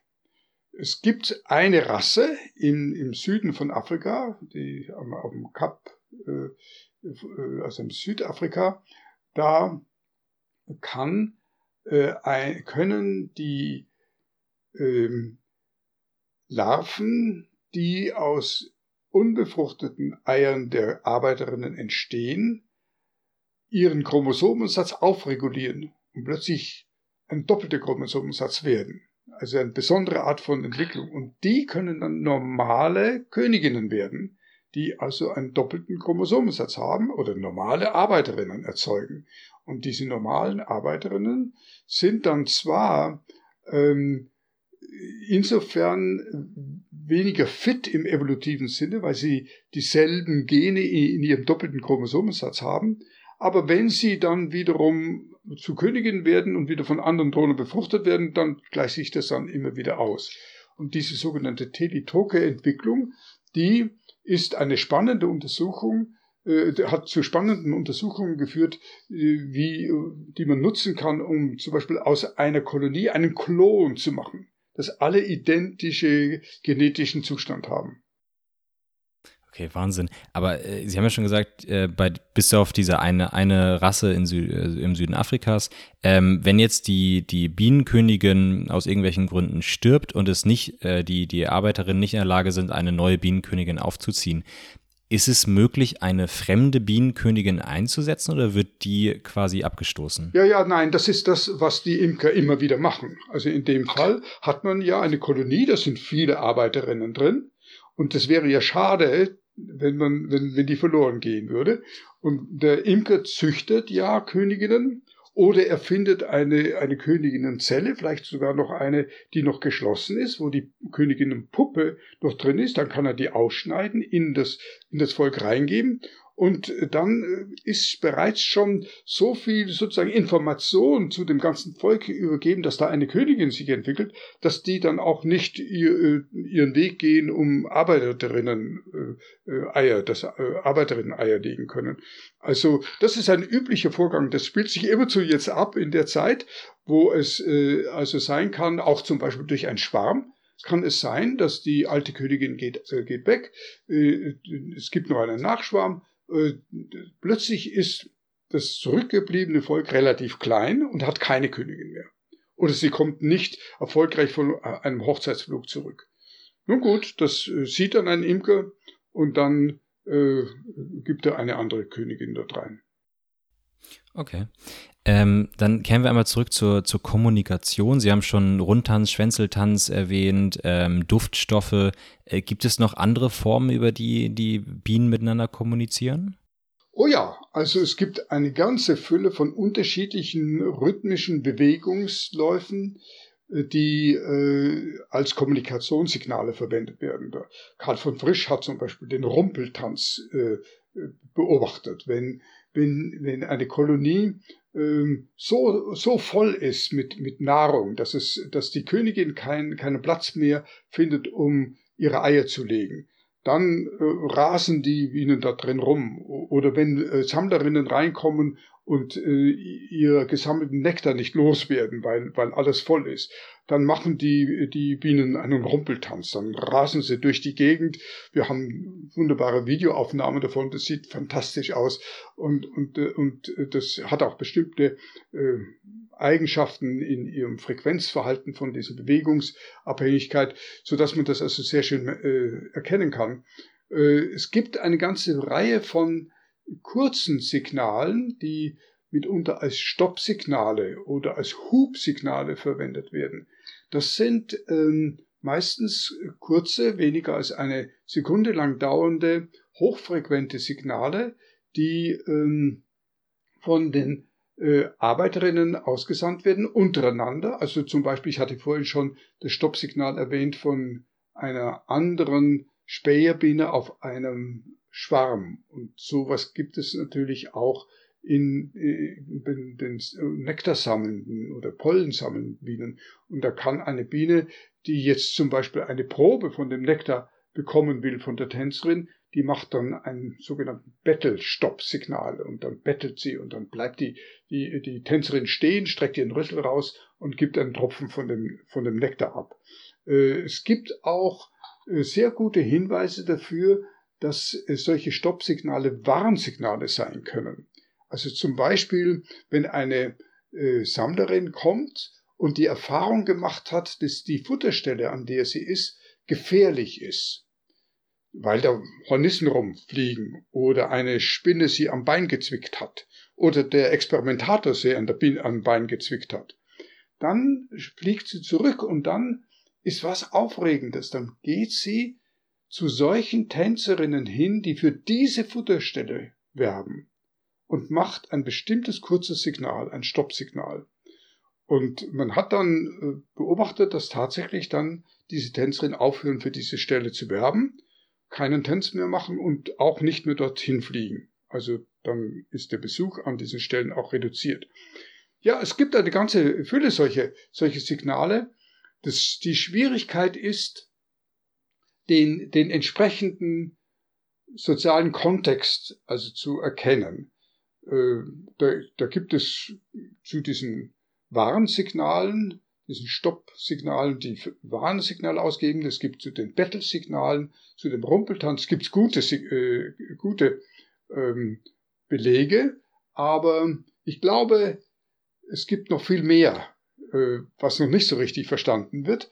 Und äh, verstanden bedeutet ja immer, wenn man ein, eine solche besondere Eigenschaft äh, im Verhalten beobachtet und man vermutet, das ist ein, äh, ein Kommunikationssignal, dann muss man ja nachweisen, dass ein anderes Tier ein was ganz Besonderes darauf macht. Dass es also, nachdem es dieses Signal aufgenommen hat, sein Verhalten ändert. Und das ist nicht ganz so einfach äh, nachzuweisen. Kann ich mir vorstellen. Aber, aber äh, zuerst mal ist es ja schon sehr viel wert, wenn man sozusagen die Reichhaltigkeit der Signale erstmal versucht zu erfassen. Und ähm, da in dem Zusammenhang äh, kann ich vielleicht erwähnen, dass äh, man über lange Zeit versucht hat, schon in den 50er Jahren des vorigen Jahrhunderts hat man also Mikrofone verwendet, um, um diese, diese rhythmischen Signale sozusagen Körperbewegungssignale äh, und auch äh, Vibrationssignale für den, für, für den Wachsboden zu registrieren. Man kann auch äh, andere Lasergeräte nehmen, um diese Vibrationen zu messen. Ähm, ob also die, die, die Signale, die mit dem Mikrofon aufgenommen werden, hm, ob die wirklich für die Bienen bedeutsam sind, ist schwer zu sagen, denn, denn die Bienen haben ja kein Gehör. Sie hören nicht so wie wir. Sie, sie können Vibrationen, können sie sicherlich gut messen, aber das ganze Volk ist rappelt, rumpelt da herum. Also wie, ja. wie da die, die Vibrationen auf, auf dem Boden eine Rolle spielen können, wo alles rumwirbelt, ist, ist also schwer vorstellbar. Aber es gibt eine, eine Kommunikationskanal, ähm, den wir besonders auch untersucht haben. Das ist über die elektrostatische Ladung, die die Bienen tragen. Also wenn die, die Bienen sich bewegen äh, im Flug oder auch wenn sie laufen, dann reiben sie sich ja an etwas, an der Luft, wo geladene Teilchen sind, oder sie reiben Körperteile untereinander oder ihre eigenen Körperteile am Körper. Und solche Reibungen, äh, insbesondere von nicht leitenden Medien, also zum Beispiel dieser wachsumkleidete äh, Körper bei den Bienen, der führt dazu, dass dann Reibungselektrizität entsteht. Äh, ich, wenn ich darüber rede, erzähle, bringe ich immer ein Bild von meiner Enkeltochter, die auf einem Trampolin springt und dann sich da hinsetzt. Und dann sitzt sie und da stehen ihr die Haare zu Berg. Und warum stehen ihr die Haare zu Berg? Nun, sie hat sich auf der Gummimembran gerieben, sie hat geschwitzt, die, die über ihren äh, feuchten Körper fließen diese Elektronen natürlich da irgendwo hin. Sie ist negativ geladen, aber die Haare da können sie nicht weiter, da, die, die leiten nicht gut. Und die Luft um sie rum ist positiv geladen, so ungefähr 150 Volt in der Luft. Und, und dann stehen ihr die Haare zu Berg.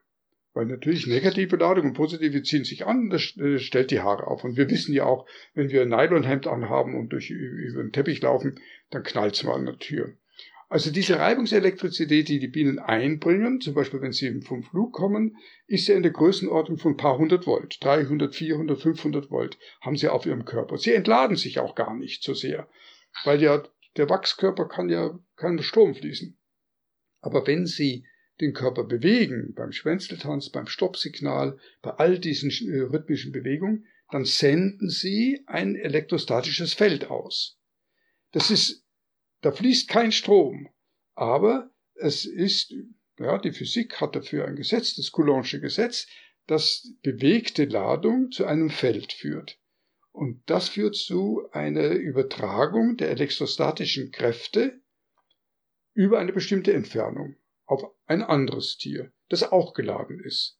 Jetzt stellen Sie sich vor, da tanzt eine Biene und ist positiv geladen, weil sie durch die Luft geflogen ist oder weil sie sich Reibungselektrizität zugeladen.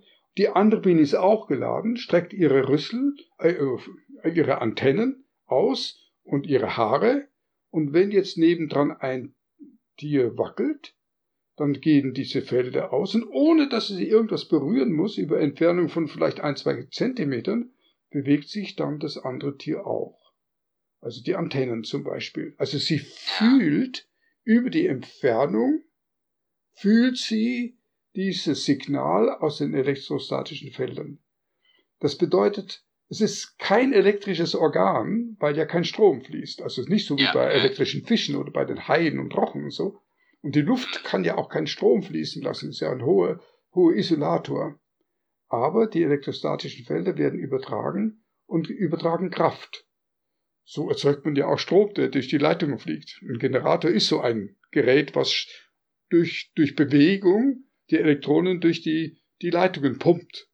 Und ein ja. Motor ist etwas, wo die Ladungen da sind und der kann sich bewegen. Das ist alles Coulombsches Gesetz. Und das wirkt bei den Bienen auch. Und auf die Weise können sie sozusagen die Gesänge der anderen Bienen, die Körpergesänge, können sie fühlen. Sie fühlen, sie kommunizieren ah, okay. durch Fühlen. Und der ganze Körper ist aus, äh, umgeben oder, oder, oder ausgestattet mit Tausenden und Tausenden von Haaren, die aber, wenn sie bewegt werden, das Nervensystem informieren, ich bin jetzt bewegt worden. Und das auch heißt, die Antennen. Das heißt, sie sehen nicht nur den Tanz der anderen Biene, sondern sie spüren ihn wirklich quasi auf ihrer Haut, in ihren Haaren. Naja, sie sehen sie gar nicht, denn da ist dunkel. Stimmt. Ja? Das heißt, also sehen können sie gar nichts. Aber das heißt, sie können. Vibration und diese, diese statische Ja, Ladung, man, man hat immer gedacht, sie müssten sozusagen die Antennen, müssten die, die, den Wackelkörper da berühren. Oder sie müssten Luftströmungen, müssten das vermitteln. Ja. Äh, die spielen schon auch eine Rolle. Also die, die Luftströmungen spielen schon auch eine Rolle. Aber wenn, als wir das genau untersucht haben, wie empfindlich die unterschiedlichen Sinneskanäle sind, dann stellt sich heraus, dass diese elektrostatischen Felder um eine Zehnerpotenz mindestens empfindlichere Signalübertragung bewerkstelligen als etwa Luftströmungen oder was da durch Bewegung entsteht. Und, und auf die Weise, und da sie außerdem tatsächlich solche elektrostatischen Felder solche Muster von elektrostatischen Feldern ähm, lernen können. Sie können sie unterscheiden. Nehmen wir also stark an, dass sie das auch in dem sozialen Kontext immer benutzen, sodass also das ganze Bienenvolk über diese elektrostatischen Felder eine Art von Kommunikationsgemeinschaft ist. Sie singen alle mit ihrem Körper, aber sie singen nicht in Tönen, sondern sie singen in elektrischen Feldern und die werden aber übersetzt dann auch in Gefühl. Und in Gefühl? Gefühl mit dem Körper. Also ja. Ja, okay, weil, weil, sie, weil, weil alle ihre Anhänge bewegt werden. Mhm. Und, äh, und das äh, kann man also wunderbar nutzen, auch um, um diese Vielfalt der sozialen Signale zu registrieren, weil man ganz einfach so Sensoren in das, die Kolonie reinhängen kann und diese elektrischen Felder messen kann. Und dann findet man also, also Gesänge noch und noch. Okay. Äh, und äh, stellt man fest, dass Bienen mit ähnlicher Ladung tendenziell äh, zueinander tanzen oder, oder mit möglichst unterschiedlicher Ladung oder gibt es da gar keinen Zusammenhang? Ja, das wissen wir nicht. Wir wissen, sie haben alle die gleiche Polarität. Sie sind alle positiv geladen und, ähm, und daher stoßen sie sozusagen sich ab. Diese Felder stoßen sich ab und führen also zu Bewegungen, die sozusagen Ausweichbewegungen sind. Aber äh, es ist sehr schwer, die, die Stärke der, der, der, der Ladung zu messen, weil man muss ja, da darf ja kein Strom fließen, das sind ja keine wirklichen Ladungsträger, die, die kleben sozusagen auf dem Körper drauf. Da fließt nichts. Deswegen gibt es auch ja, kein Magnetfeld. Das ist nur elektrostatisch. Und ähm, aber man kann es, also mit sozusagen kapazitiven Messungen kann man das machen. Und äh, aber die sind dann immer relativ. Die sind nie absolute Messgrößen. Es gibt zwar absolute Ladungsmessgrößen, aber sowas haben wir noch nicht eingesetzt. Ich, ich bin jetzt mal ganz fies in meinem Denken, aber wurde mal versucht, eine Biene negativ zu laden? Und die dann in den Stoff ja, zu schicken? Wir, wir haben versucht äh, nachzuweisen, dass tatsächlich dieses elektrostatische Feld in der Tanzkommunikation eine Rolle spielt. Und da, man kann also zum Beispiel ein Pulver erzeugen mit einem Gerät, dem man jede beliebige Ladung geben kann. Also man kann zum Beispiel sagen, okay, ich gebe jetzt negative Staubteilchen oder so, Pulverteile. Und die haben wir dann auf die Tänzerin drauf gesprüht. Das Problem ist, die stinken so, die hören alles sofort auf zu, zu tanzen und da, da, da, da passiert nichts weiter. Wir, äh, wir, ja, also das, das zu manipulieren ist sehr schwer. Und wir haben noch keinen wirklichen eindeutigen Nachweis, dass wenn eine Tänzerin nicht elektrostatisch geladen ist, dann, dass sie dann zum Beispiel nicht attraktiv ist als Tänzerin. Denn was man machen kann auch, ist, man kann ihr zum Beispiel die Ladung abwaschen. Man kann Klar. einen Tropfen Wasser draufgehen und dann ist die Ladung weg. Ja. Und, aber kurz, also nur, nur wenige also vielleicht ein paar Minuten, ist sie gleich wieder voll aufgeladen durch ihre eigenen Körperreibungen. Ähm, aber es gibt eine kurze Zeit nur. In dieser kurzen Zeit ist sie durch das Abwaschen mit einem Wassertropfen so beeinträchtigt, sich zu schütteln, dass sie nicht tanzt. Also es ist uns noch nicht gelungen, das nachzuweisen. Ah, okay, ja klar. Und weil sie sich natürlich den äh, abschüttelt, hat sie noch besonders viel Bewegung und äh, nimmt ganz schnell wieder die Ladung auf. Im Moment, wo sie trocken ist, lässt sie sich gleich durch das Schütteln auf.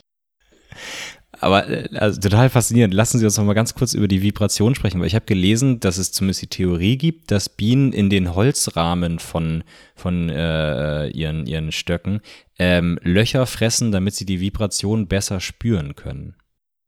Also das kenne ich nicht. Äh, es gibt alle möglichen abenteuerlichen Vorstellungen, äh, dass die Wachsoberfläche eine besondere Rolle spielt für diese soziale Kommunikation. Das ist sehr kontrovers diskutiert. Ich halte es für eher sehr unwahrscheinlich. Äh, die Bienen tanzen auf Holz genauso wie auf Wachs. Ähm, ich habe viele Videoaufnahmen von, von Bienen, die am Eingang tanzen, auf dem Holzboden, vor dem Stock. Ähm, also ich wüsste keine Evidenz, was in die Richtung sprechen würde. Okay, okay. Ähm, dann frage ich einmal ganz offen, äh, Ihr Buch heißt ja, wie Sie schon gesagt haben, Intelligenz der Bienen. Welche, welche Aspekte der Intelligenz gibt es noch und was können wir vielleicht auch als Menschen da, da für uns mitnehmen? Können wir da vielleicht Sachen lernen? Naja, also äh, als ich hatte, habe mich ja eingeführt als Neurobiologe und warum ich das eigentlich alles betreibe. Und äh, in der Tat äh, bin ich davon überzeugt, dass diese äh, Untersuchungen auf der Ebene der Nervennetze, die man mit den geeigneten Methoden an einem solchen Insektengehirn besonders gut auch durchführen kann. Natürlich nicht nur an Bienen, sondern ganz besonders jetzt auch an dieser äh, Fruchtfliege Drosophila. Und da gibt's fantastische Methoden. Aber das ist eben äh, so richtig losgegangen, auch äh, mit den Bienen und den, den Untersuchungen am Gehirn. Und das ist in der Tat übertragbar in den elementaren Nervenvorgängen auf andere Gehirne und auch damit auch auf das menschliche Gehirn. Und äh, natürlich ist es dann sozusagen, und ich betone ja elementar, bedeutet also, dass es die äh, zellulären und molekularen Aspekte betrifft. Darüber gibt es ja viele Ebenen der Komplexität im Nervensystem, wo also besonders komplexe Formen von Verschaltungsstrategien äh, vorherrschen und die sind dann häufig sehr spezifisch für das jeweilige Tier. Und für die Bienen ist es dann natürlich anders als, als beim Menschen. Aber, aber äh, es gibt eine Ebene, weil ja mit den gleichen Bauelementen eines Gehirns gearbeitet wird und die gleichen prinzipiellen Vorgänge dort sich abspielen und die gleichen sehr ähnliche oder nahezu dieselben Moleküle äh, verwendet werden, kann man also tatsächlich diese elementare Ebene sehr gut untersuchen. Aber auch andere Dinge. Also wenn, nehmen wir zum Beispiel den Schlaf. Also alle Tiere schlafen und der Mensch schläft, schläft auch. Und äh, der Schlaf hat sicherlich eine Fülle von unterschiedlichen Funktionen. Aber eine Funktion ist die, dass äh, die Gedächtnisbildung im Schlaf eine besondere Rolle spielt. Und das hat uns auch sehr interessiert, denn, denn äh, Gedächtnisbildung bedeutet ja, dass äh, die Gedächtnisspur, wie sie sich in der Verschaltung des Nervensystems als Veränderung niederschlägt, die ist ja nicht in dem Moment vorhanden, wo das Gehirn lernt, sondern das braucht ja Zeit. Und das geht durch verschiedene Phasen, durch ein Kurzzeitgedächtnis, was sehr leicht störfanfällig ist, äh, ein Mittelzeitgedächtnis, was äh, vorhandene Moleküle vor allem einsetzt, und ein Langzeitgedächtnis, verschiedene Formen von Langzeitgedächtnis, die dann darauf beruhen, dass neue Strukturen ausgebildet werden, Wachstumsprozesse eine Rolle spielen und, und das Muster der Verschaltung sich ändert. Und diese, besonders dieser Übergang in das Langzeitgedächtnis, der durchläuft häufige Schlafphasen, die dann in den Lernvorgängen und den frühen Gedächtnisphasen nachfolgen. Und da hat uns zum Beispiel die Frage interessiert, ob der Schlaf, der bei den Bienen ja gut belegt ist und, und, und sich so ausprägt in den Tieren wie bei uns Menschen auch und anderen Tieren auch, dass sie also unempfindlich werden gegenüber äußere Reize, dass sie ähm, relaxiert sind, die Muskeln sind entspannt. Äh, wenn man Tiere in einer Nacht äh, am Schlafen hindert, dann müssen, schlafen sie am nächsten Tag länger. Äh, wenn sie eine komplizierte Aufgabe gelernt haben, dann schlafen sie länger. Und, und solche, solche Sachen, das ist also bei uns Menschen ja durchaus eine ganz ähnliche Situation. Und wir wissen, wie wichtig es ist, dass wir gute Schlafphasen haben, damit also besonders gut auch dann das Gedächtnis eingespeichert werden kann. Und da ist die Frage, was passiert eigentlich in der Situation, wo also ein Tier schläft, zum Beispiel wir Menschen in einer sogenannten Slow Wave Sleep, also einen langsamen Wellenschlaf, äh, schlafen und in der Zeit dann äh, dieses Gedächtnis sich ausprägt. Das muss ja bedeuten, dass also das Gedächtnis, was jetzt neu ist und ins Langzeitgedächtnis überführt werden soll, dass es wiederholt wird. Es wird sozusagen nochmal durchgespielt vom Gehirn selbst. Das Gehirn redet von einem Teil mit dem anderen Teil zueinander und aktiviert diese Phase der, während dem, dem Lernen und der frühen Gedächtnisbildung so, vielleicht so häufig und so ausdrücklich, dass es eben dann besser eingespeichert wird. Und da gibt es gute Belege dafür. Und da haben wir ein Experiment mit den Bienen gemacht. Das geht so. Stellen Sie sich vor, sie lernt, dass ein Wärme, ein Wärmestimulus, dass also wenn kurz ein, es ein bisschen wärmer wird, wird sie belohnt. Das ist so wie Pavlovscher Hund lernen. Da wird erst ein Hinweissignal gegeben, das ist ein Wärmestimulus und dann wird belohnt. Aber es kommt dazu, dass das nur passiert, wenn vorher über längere Zeit ein bestimmter Duft herrscht. Wir nennen den den Kontextduft. Und dieser Duft, der bereitet sozusagen die Tiere vor, dass dann jetzt der Lernvorgang kommt. Und in der Tat, wenn man sie dann abfragt, dann erinnern sie sich besser, das Gedächtnis ist zuverlässiger, wenn sie diesen Duft auch erleben, also in den gleichen Kontext kommen. Und nun schlafen sie. Und wenn sie in die Tiefschlafphase kommen, was wir sehr leicht messen können, weil dann ihre Antennen runterhängen, die Beine sind erschlafft und ist alles ganz locker, dann geben wir ihnen den Duft. Und wenn wir sie am nächsten Tag fragen, können sie sich besser erinnern. Geben wir ihnen den Duft, während sie keine Tiefschlafphase haben? Oder geben wir einen falschen Duft? Oder geben wir den Duft zufällig, unabhängig von den Schlafern? Dann erinnern sie sich nicht besser. Das heißt also, es gibt eine Phase, in der das Bienengehirn, so wie beim Menschengehirn auch, diese Sorte von Wiederaktivierung, angestoßen durch den Kontextstimulus, durchlebt. Und wenn das in einem besonderen Gehirnzustand, einen bestimmten, äh, bestimmten Tiefschlafzustand ist, dann führt es dazu, dass das Gedächtnis verbessert wird. Mhm. Okay, fast, also ich habe äh, ganz, ganz kurz einmal dazu äh, ähm, für, die, für die Zuhörer vielleicht. Die erste Folge war tatsächlich mit Albrecht Forster, äh, Schlafforscher, der das Buch geschrieben hat, Warum wir schlafen. Also Schlaf ist ein total faszinierendes Thema und wenn Sie das so be be beschreiben, ist das ja wirklich sehr, sehr ähnlich zu dem, was, äh, was es beim Menschen ist. Ganz richtig. In gewisser Weise muss man dazu sagen, wir haben uns das abgeguckt, das Experiment vom Menschen. Äh, die, dieses Experiment ist durchgeführt worden, viele Male in unterschiedlichen äh, Varianten. Äh, ich glaube, wir haben einen kleinen Dreh noch dazu gemacht. Äh, ich glaube, wir haben eine Kontrollgruppe, die uns wichtig erschien, die die äh, Menschenschlafforscher nicht haben, nämlich dass sie einen anderen Duft verwendet haben. Und dass es dann nicht passiert. Äh, die, es ist ja also wenn man, wenn man Menschen dann aufweckt, dann sagen sie immer wieder, je nachdem, um welche Sorte von Lernvorgang äh, es sich handelt, dass sie was geträumt haben. Also Träume nicht unbedingt in den Tiefschlafphasen, aber zum Beispiel in diesen Rapid Eye Movement Schlaf, wo die Augen sich so schnell bewegen und was mehr mit dem motorischen Lernen zu tun hat. Da wird häufig von, von solchen durchaus bewusst werdenden Träumen erzählt. Das sind ja dann besondere Sorten von Erinnerungen, nämlich bewusst werdende Erinnerungen. Es kann ja sein, dass es andere Erinnerungen für das Gehirn gibt, die nicht bewusst werden. Also das können wir ja nicht ausschließen. Aber wenn man sich sozusagen vorstellt, es gibt einen Zustand, in dem ein Kontextreiz die Bienen im Tiefschlaf daran erinnert, was sie gelernt haben und dadurch das Gedächtnis verbessert wird, kann man natürlich durchaus fragen, ob sie träumen.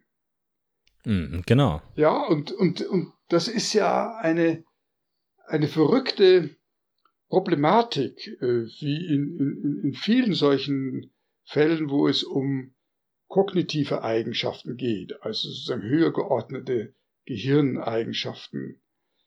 Ähm, alle diese sind ja auf das Eigenerlebnis bezogen. Ich bin es, der das gemacht hat oder der in der Zukunft etwas erwartet. Dieses was, wann, wo Gedächtnis, dass ich was, wo und wo, wann erlebt habe und es deswegen ich erwarte. Das ist ja eine, ein, ein, ein Zustand von, ja, wir würden sagen, das ist sozusagen für den Menschen ein bewusst werdender Zustand, ein deklarativer, wir können darüber berichten, und dieser deklarative Zustand, den können wir in der Tat streng genommen immer nur vom Menschen sagen, weil der Mensch das deklarieren kann. Wir können es so differenziert mitteilen, dass ein anderer es genauso erlebt, wie wir es erleben. Und äh, das können wir bei Tieren nicht, egal welches Tier das ist. Genau, und es wird ja immer gesagt, dass einer der Faktoren, warum Menschen die intelligentesten Wesen äh, oder so sind, heißt immer diese Selbsterkenntnis, äh, dieser, dieser Fokus, dass ich mich selbst als mich selbst wahrnehme. Ja, nun ist aber die Frage, die dahinter steckt, ja eine geradezu erkenntnistheoretische, philosophische Frage, aber so eine sehr spannende Frage, wenn man mit den Bienen arbeitet. Ähm, ist das wirklich etwas, was anderen Tieren ganz und gar nicht zukommt? Es gibt eine Fülle von Experimenten, bei Vögeln insbesondere, äh, wo, wo man äh, ganz ähnliche Zustände äh, eigentlich erwarten, erwarten muss. Und man muss ja auch daran denken, also das Ich-Erlebnis ist ja auf einer reduzierten, elementaren Ebene ein Erlebnis von jedem Tier. Also die Unterscheidung zwischen Reizen, die ich durch meine eigene Tätigkeit erzeuge und Reizen, die ich von außen bekomme, ohne dass ich mich äh, betätigt habe, die ist ja etwas, was jedes Tier erlebt. Auch ein Regenwurm der, der, der muss unterscheiden zwischen dem, wenn was kneift, weil er sich äh, wo reibt, äh, oder ob da ein Vogel an ihm ran ist. Also, und, und, und natürlich können Bienen unterscheiden, ob die Bewegung der Umwelt dadurch erzeugt worden ist, dass sie sich bewegen oder dass die Umwelt sich bewegt, ohne dass sie sich bewegen. Und auch das, das äh, Erwarten von, von ähm, Reizeingängen, wenn, wenn das Tier etwas getan hat, ist etwas anderes, als wenn es derselbe Reiz kommt, wenn es sich nicht bewegt oder keine solche Verhaltensweise gezeigt. Also eine elementare Ich-Erlebnis hat jeder, jedes Tier. Und die Frage ist jetzt, ab welcher Ebene würde man sagen, es gibt sozusagen eine Ich-Erfahrung. Und ähm, da spielt äh, sicherlich die Frage der Individualität eine große Rolle. Also im sozialen Kontext würde man sagen, wenn die Individuen sich unterscheiden können, so dass sie also Individuen zugeordnete Verhaltensweisen zeigen. Ähm, was man zum Beispiel von den Königinnen weiß bei den Ameisen. Bei den Bienen weiß man es nicht, aber bei den Ameisen weiß man, sie können Königinnen unterscheiden, ob sie ihre eigene Königin ist oder eine andere Königin ist. Obwohl alle Düfte und so dieselben sind. Und, und das, da, da gibt es also noch eine Ebene, sozusagen auf der sozialen Ebene, wo eventuell die Individualität äh, der, der springende Punkt ist. Ähm, wenn, wenn man sich fragt, was würde man denn für ein Experiment machen, bei dem tatsächlich keine andere Erklärung ist, als dass tatsächlich das Tier ein eigenes Leben für was, wann und wo, also für sozusagen die Zukunft, ihre eigene Zukunft bedeutet, dann würde man sagen, das müsste doch etwas sein, wo sie entscheidet über mögliche Verhaltensweisen in Abhängigkeit davon, ob die erwartete Ausgang gut oder schlecht oder, oder sich unterscheidet, ohne dass sie irgendeinen Zugriff hat auf die Reize, die von diesem davon ausgehen. Und ähm, ja, also äh, ich glaube, die, die, diese, die Kommunikationsthematik im Zusammenhang mit dem Schwänzeltanz, die reicht relativ dicht an diese Problematik heran, weil die, die Bienen dann in der Lage sind zu sagen, na ja, also ich erwarte einen bestimmten Ort. Und dieser bestimmte Ort ist einer, der in, der eine Qualität hat, der also für mich aus meiner Erfahrung eine, eine, eine, eine, eine Qualität hat. Und diese Qualität, die ist die Grundlage dafür, wie ich mich jetzt entscheide, ohne dass ich überhaupt was ausprobiere. Ja. Und, und da könnte man sagen, ja, es gibt sozusagen eine, ein, eine Ebene, die würde man natürlich nicht Bienenbewusstsein nennen, das ist vollkommen Unsinn, aber man würde sagen, es ist sowas wie eine sehr präzise auf die eigene Erfahrung ausgelegte Interpretation der Erwartung. Mhm. Jetzt, jetzt haben Sie ja gesagt, dass die Bienen beim Schlafen quasi erschlaffen. Gibt es Hinweise darauf, dass Bienen äh, auf ihre Träume reagieren? Also äh, ich, ich kenne ein Beispiel, äh, gibt es auf YouTube ganz tolle Videos zu von, von Oktopussen. Äh, äh, also, also Kraken, wo äh, die ja, Oktopusse können ja ihre Farbe an die, äh, an den Untergrund anpassen. Und jetzt ist es so, dass die natürlich, wenn sie schlafen, passen sie sich an den Untergrund an, damit sie natürlich nicht von Räubern entdeckt werden können.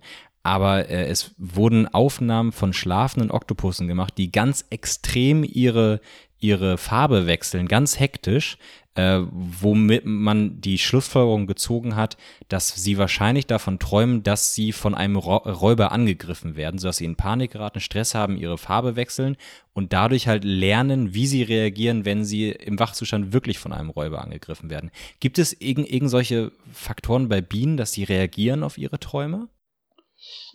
Also, es gibt eine, ein interessantes Verhalten, wenn sie im Tiefschlaf sind dann können sie mitunter plötzlich ihre Antennen rumschleudern.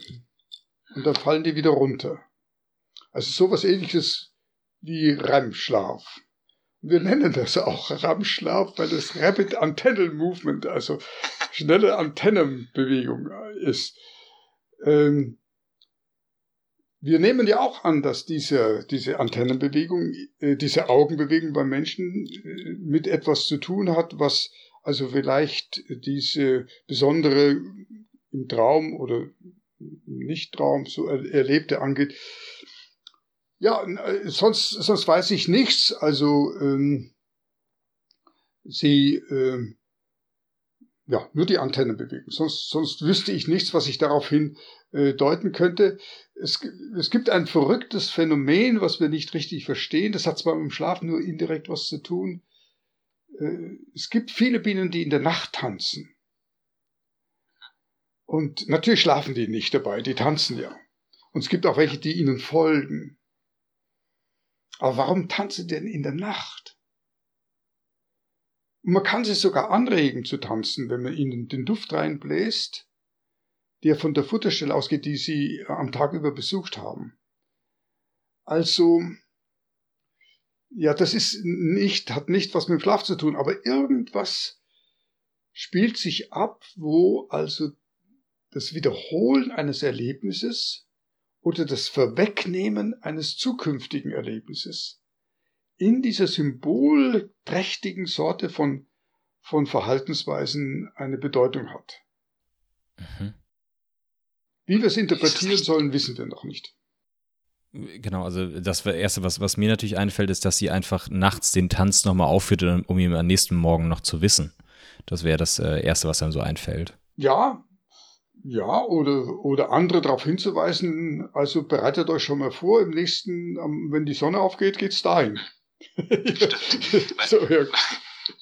Warum, warum ich die Frage mit der Reaktion auf Träume äh, gestellt habe, ist, weil, äh, wie gesagt, dieser, dieser, dieser Oktopus als Beispiel, der sich quasi vorstellt, wie er von was auch immer gejagt wird, da setzt ja quasi voraus, dass er selber eine gewisse Fantasie hat. Das heißt, er kann in seinem eigenen Gehirn äh, Bilder erzeugen, um eine Situation, ob es jetzt Bilder sind, die er wirklich sieht oder was auch immer, aber eine, eine Situation erzeugen, die künstlich hergestellt ist, äh, auf die er dann reagiert. Was für mich als Laien jetzt äh, ne, auch wieder ein Zeichen von, von äh, Intelligenz wäre. Naja, also ich glaube schon. Also es geht ja jetzt äh, sozusagen vor allem darum, um die Frage, wenn das Gehirn sozusagen sich mit sich selbst beschäftigt und nicht nach außen, nicht von außen irgendwie reagiert oder den Körper kontrolliert oder Muskel und so ansteuern muss, sondern es beschäftigt sich ausschließlich mit sich selbst. Dann tut es etwas, was nicht unsinnig ist, sondern es tut etwas, was relevant ist, was mit Erfahrungen zu tun hat, zum Beispiel Gedächtnisbilden, oder etwas aufruft, was für das Gehirn eine, einen Inhalt bedeutet. Sonst hätte sich ja evolutionär nicht, durch, nicht durchgesetzt, wenn, wenn, wenn das nichts bringen würde. Das verbraucht Energie. Ja, sonst, sonst würde man sagen, äh, warum schaltet das Gehirn nicht einfach alles ab? Genau. Wenn, wenn schon der Körper ruhig gestellt wird, dann könnte das Gehirn ja auch abschalten.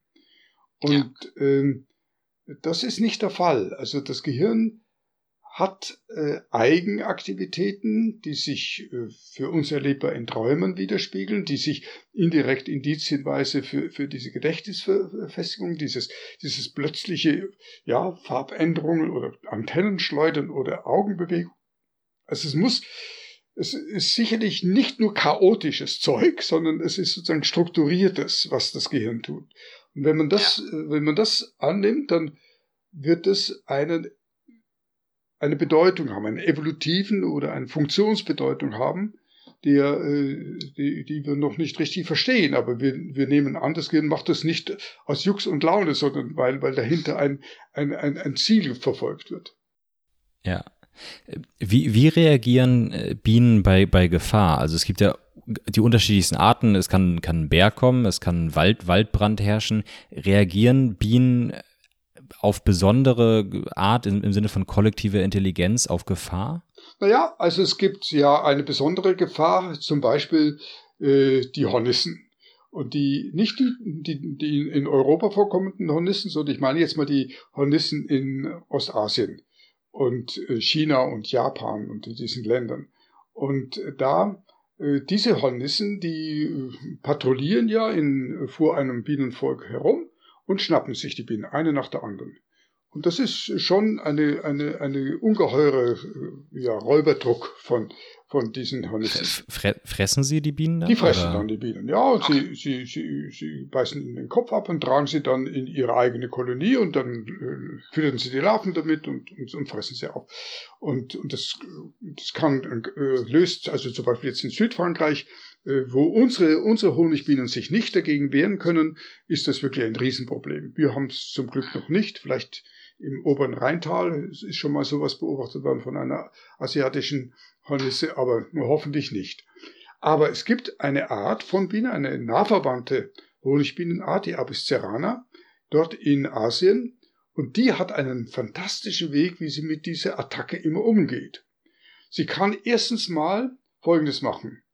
In dem Moment, wo eine solche patrouillierende Hornisse auftaucht, sammeln sich die Bienen am Eingang in einer Gruppe und fangen an, rhythmisch in Synchron die Flügel zu schlagen, sodass wie ein großer Körper entsteht, der jetzt sozusagen rhythmische Flügelbewegungen macht und auf die Weise sozusagen eine Abwehr nicht durch die Einzeltiere, sondern durch eine ganze Gruppe erscheint.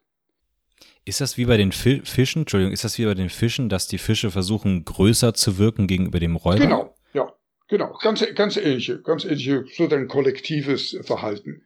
Und, und wenn die Hornisse aber sich dann nicht davon abhalten lässt und dann landet und ganz dicht dran, dann gehen die alle in die Kolonie rein, verteidigen nichts draußen, gehen in die Kolonie rein und wenn die Hornisse dann in die Kolonie reinkommt, dann fallen sie über sie her und bilden einen dichten Ball. Ich habe solche Bälle in der Hand gehabt von denen, die stechen überhaupt nicht, sondern die haben so, so eine Hand voll und dann erzeugen die in diesem Ball eine so hohe Temperatur durch ihre Muskelbewegung, dass die Hornisse an Überhitzung stirbt. Und die tote Hornisse schmeißen sie dann raus. Und, und wie, wie schnell stirbt die, stirbt die Hornisse? Naja, daran? also das, der, der Ball muss schon so 10, 20 Minuten muss der sozusagen heizen. Und dann ist die Hornisse tot. Die muss ja, ich meine, äh, die, die Bienen haben Temperaturen 32, 42, 43 Grad, wenn sie fliegen. Und, und die Hornissen können auch so hohe Temperaturen. Die müssen schon gut über 60 Grad äh, erhitzt werden. Und die innere Schicht stirbt auch von den Bienen. Ah, okay, das heißt, die opfern sich quasi auf fürs Volk. Die Nüsse, die werden so heiß, dass die auch dran sterben. Sterben die auch daran, dass die Hornisse versucht, sich zu befreien? Naja, äh, also der, der, dieser, dieser Hitzeball wird erst dann effektiv, wenn tatsächlich so viele sich so eng um sie rumklammern, dass sie nicht ausweichen kann. Und das ist nun natürlich im Bienenvolk nicht ganz so trivial. Da ist ja nur ein dünner Spalt. Da müssen sie also sehr schnell über sie herfallen, sie dann in eine Ecke sozusagen manipulieren, wo ein richtiger Ball sich bewegt. Also ich habe das mal erlebt, das äh, ging dann so, da haben wir eine Hornisse an einem, an einem Faden gehabt und haben sie dann landen lassen. Also wir haben den Faden angeklebt Und dann ist der rein, dann habe ich nach einer Weile den Faden rausgezogen und da hat der ganze Ball dran gehangen. Und dann habe ich diesen Ball in der Hand gehabt und der war richtig heiß. Und da, die Hornisse war dann tot. Wow. Also es gibt sozusagen kollektive, kollektive Verteidigungsstrategien. Und wenn man eine Apis mellifera, also unsere Bienenkolonien dort hin hat, die werden einfach alle weggefressen von den Bienen, von den Hornissen. Okay, Weil die haben keine solche kollektive Verteidigungsstrategie und die äh, haben dann wirklich echte Probleme. Und solche komplexen Verteidigungsmanöver entwickeln sich auch nicht mal eben über ein paar Generationen. Nein, so. das ist sicherlich eine längere evolutive äh, Entwicklung gewesen mit den Hornissen zusammen. Das ist jetzt ja der, der Kampf, Kampf quasi gegen, gegen Räuber. Ähm, was man ja auch immer wieder mal, mal liest oder hört, ist der, der Krieg wirklich zwischen Bienenvölkern. Wie sieht's damit aus? Naja, also Krieg, ich meine, ich würde es so im Begriff nicht nennen, aber natürlich äh, die, die, äh, ein starkes Volk kann über ein schwaches Volk herfallen, insbesondere im Herbst, wenn es darum geht, äh, möglichst effektiv Nahrung für den Winter zu sammeln, dann äh, fängt das an, was die Imker die Räuberei nennen, und dann muss man also das Eingangsloch ganz klein machen, damit die Verteidigungsbienen eben besonders gut äh, sich verteidigen können, auch wenn das Volk äh, klein ist. Äh, man, man muss aufpassen, dass man nicht irgendwie Honig verkleckert in der, der Gegend, wo, wo also dann die Bienen für den Winter besonders viel Na äh, Vorrat sammeln wollen. Ja, das ist, das ist ein, ein, ein, ein, äh, ein sozusagen besonders aggressives Form von, von Futtersammelverhalten. Okay, das heißt aber, machen die das, machen Bienen das nur, wenn sie selber quasi nicht genug Nahrung haben, dass sie dann einen schwächeren Schwarm äh, überfallen oder gibt es andere Gründe dafür? Naja, sie sind, sie äh, checken offensichtlich sehr gut ab, ob ein Volk stark oder schwach ist, wie ihr eigenes Volk ist.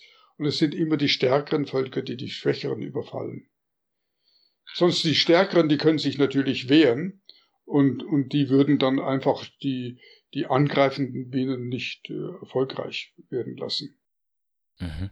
Ich habe ähm, äh, gerade direkt wirklich vor diesem Interview einen, äh, einen, Artikel gelesen, den ich dann natürlich nicht mehr fact-checken konnte, äh, wo es hieß, dass, äh, das war so äh, toll genannt als Kommandooperation, äh, da war eine, eine Königin, die mit einer kleinen Gruppe an anderen Bienen in einen anderen Stock eingedrungen ist, tief vorgedrungen ist und sich dann dort festgesetzt hat, um sich als neue Bienenkönigin von diesem Schwarm zu etablieren.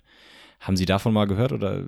ja, also wenn, wenn eine andere Kolonie äh, ohne Königin ist, dann äh, und auch relativ schwach ist, und dann kann schon ein Schwarm dort einziehen. Das ist zwar eher selten, ich äh, habe sowas noch nie wirklich konkret äh, mitgeteilt bekommen oder selbst erfahren, aber das halte ich nicht für ausgeschlossen. Also ich habe schon Schwärme gehabt, die bei mir in leere Beuten eingezogen sind.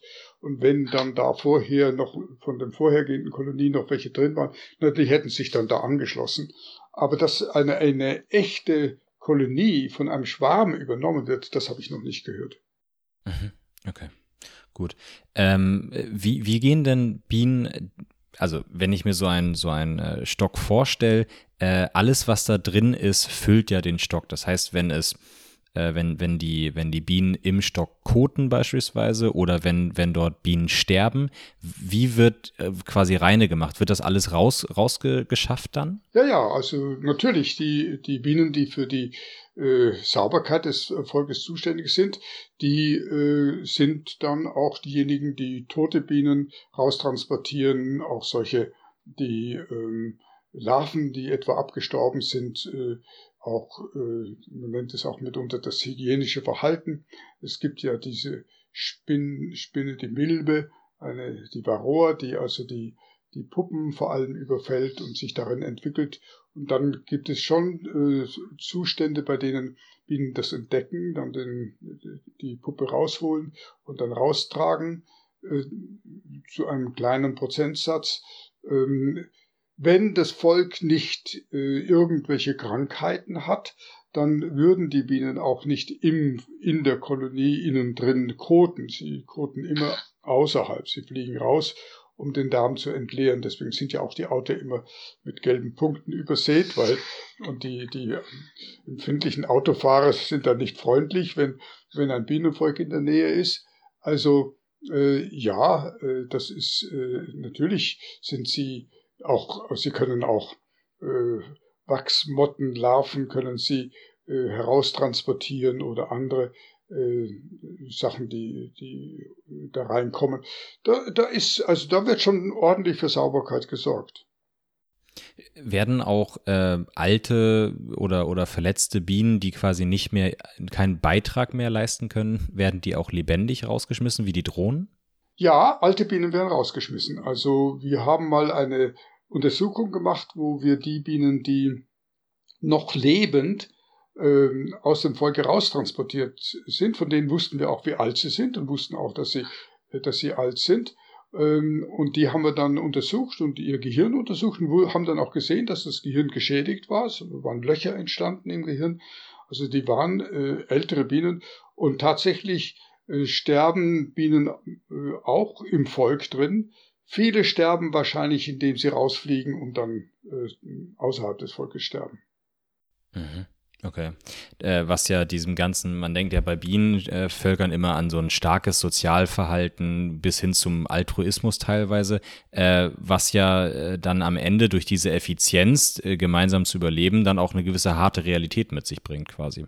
Also das heißt, der, dieser, dieses Paradies des, des, der sozialen Biene sorgt halt auch dafür, dass, äh, wenn man schwach ist, halt nicht mehr als Teil der Gemeinschaft zählt. Ja, das ist ganz richtig. Und die, Biene Meier ist äh, sicherlich nicht ein so übermäßig gutes Leitbild für, für, für, für die biologisch relevante Biene. Wundervoll. Herr Menzel, wir sind jetzt äh, zwei Stunden. Was, wir haben drin. jetzt schon zwei Stunden mich äh, sozusagen ausgetauscht. Genau, das, deswegen, äh, was, was wollen Sie noch loswerden? Was möchten Sie den Menschen noch mitgeben?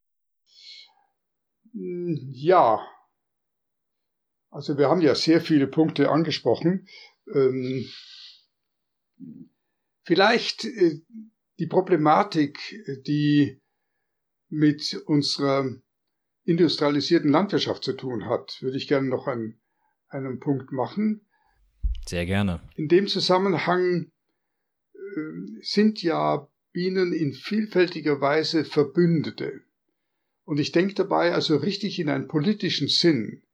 Sie haben ja einen hohen Sozialstatus beim Menschen natürlich auch unter sich, aber sie haben eine hohe Anerkennung, weil sie äh, eine lange, jahrtausendealte Tradition, die Menschen eine jahrtausendealte Tradition haben, die Bienen hochzuschätzen, geradezu als ein göttliches Wesen.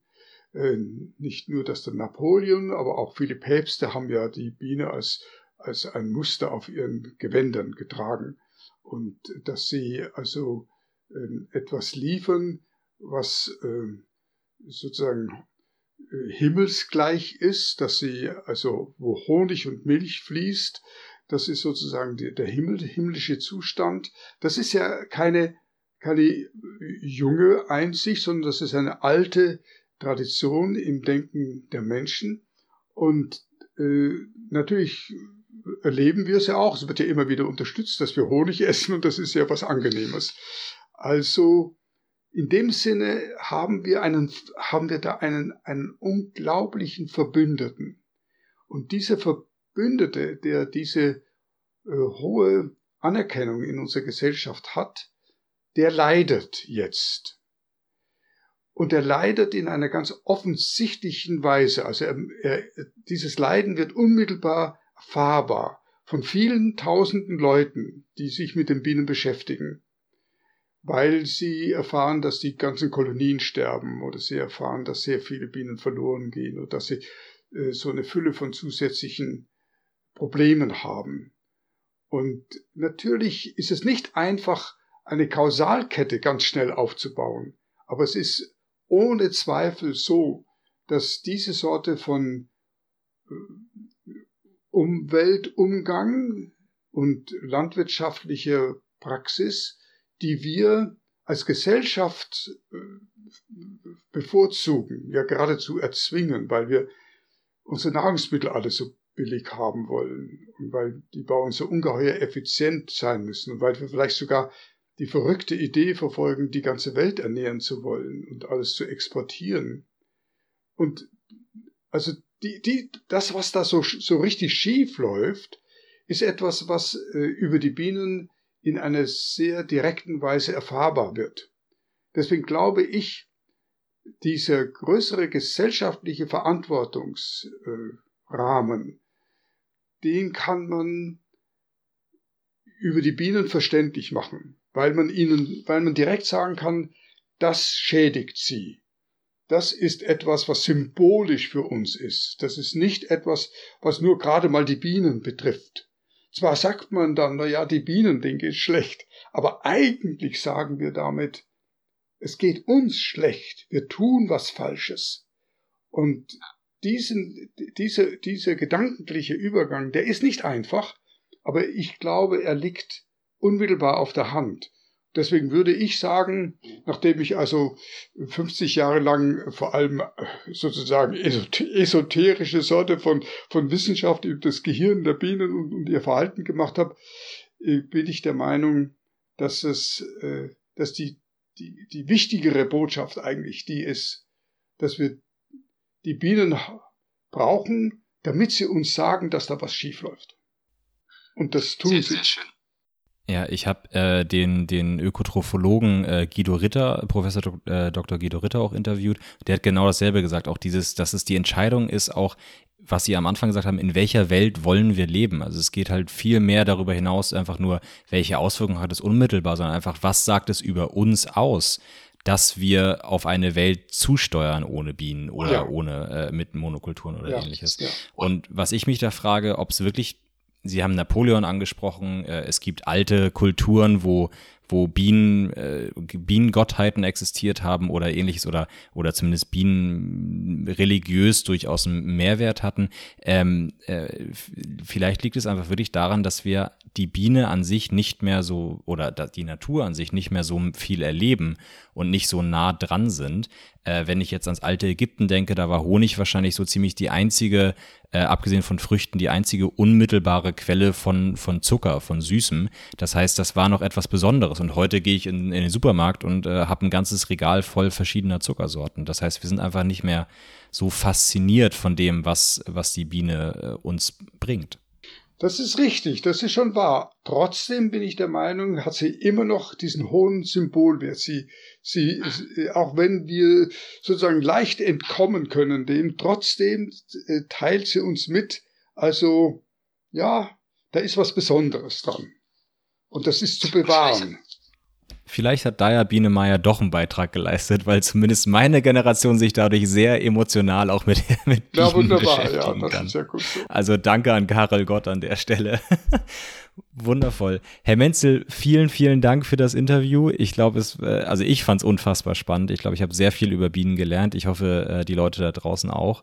Und äh, ja, vielen, vielen okay, Dank und ja, äh, Ihnen gerne, noch einen schönen hat Spaß Abend. gemacht. Ihnen auch. Guten Abend.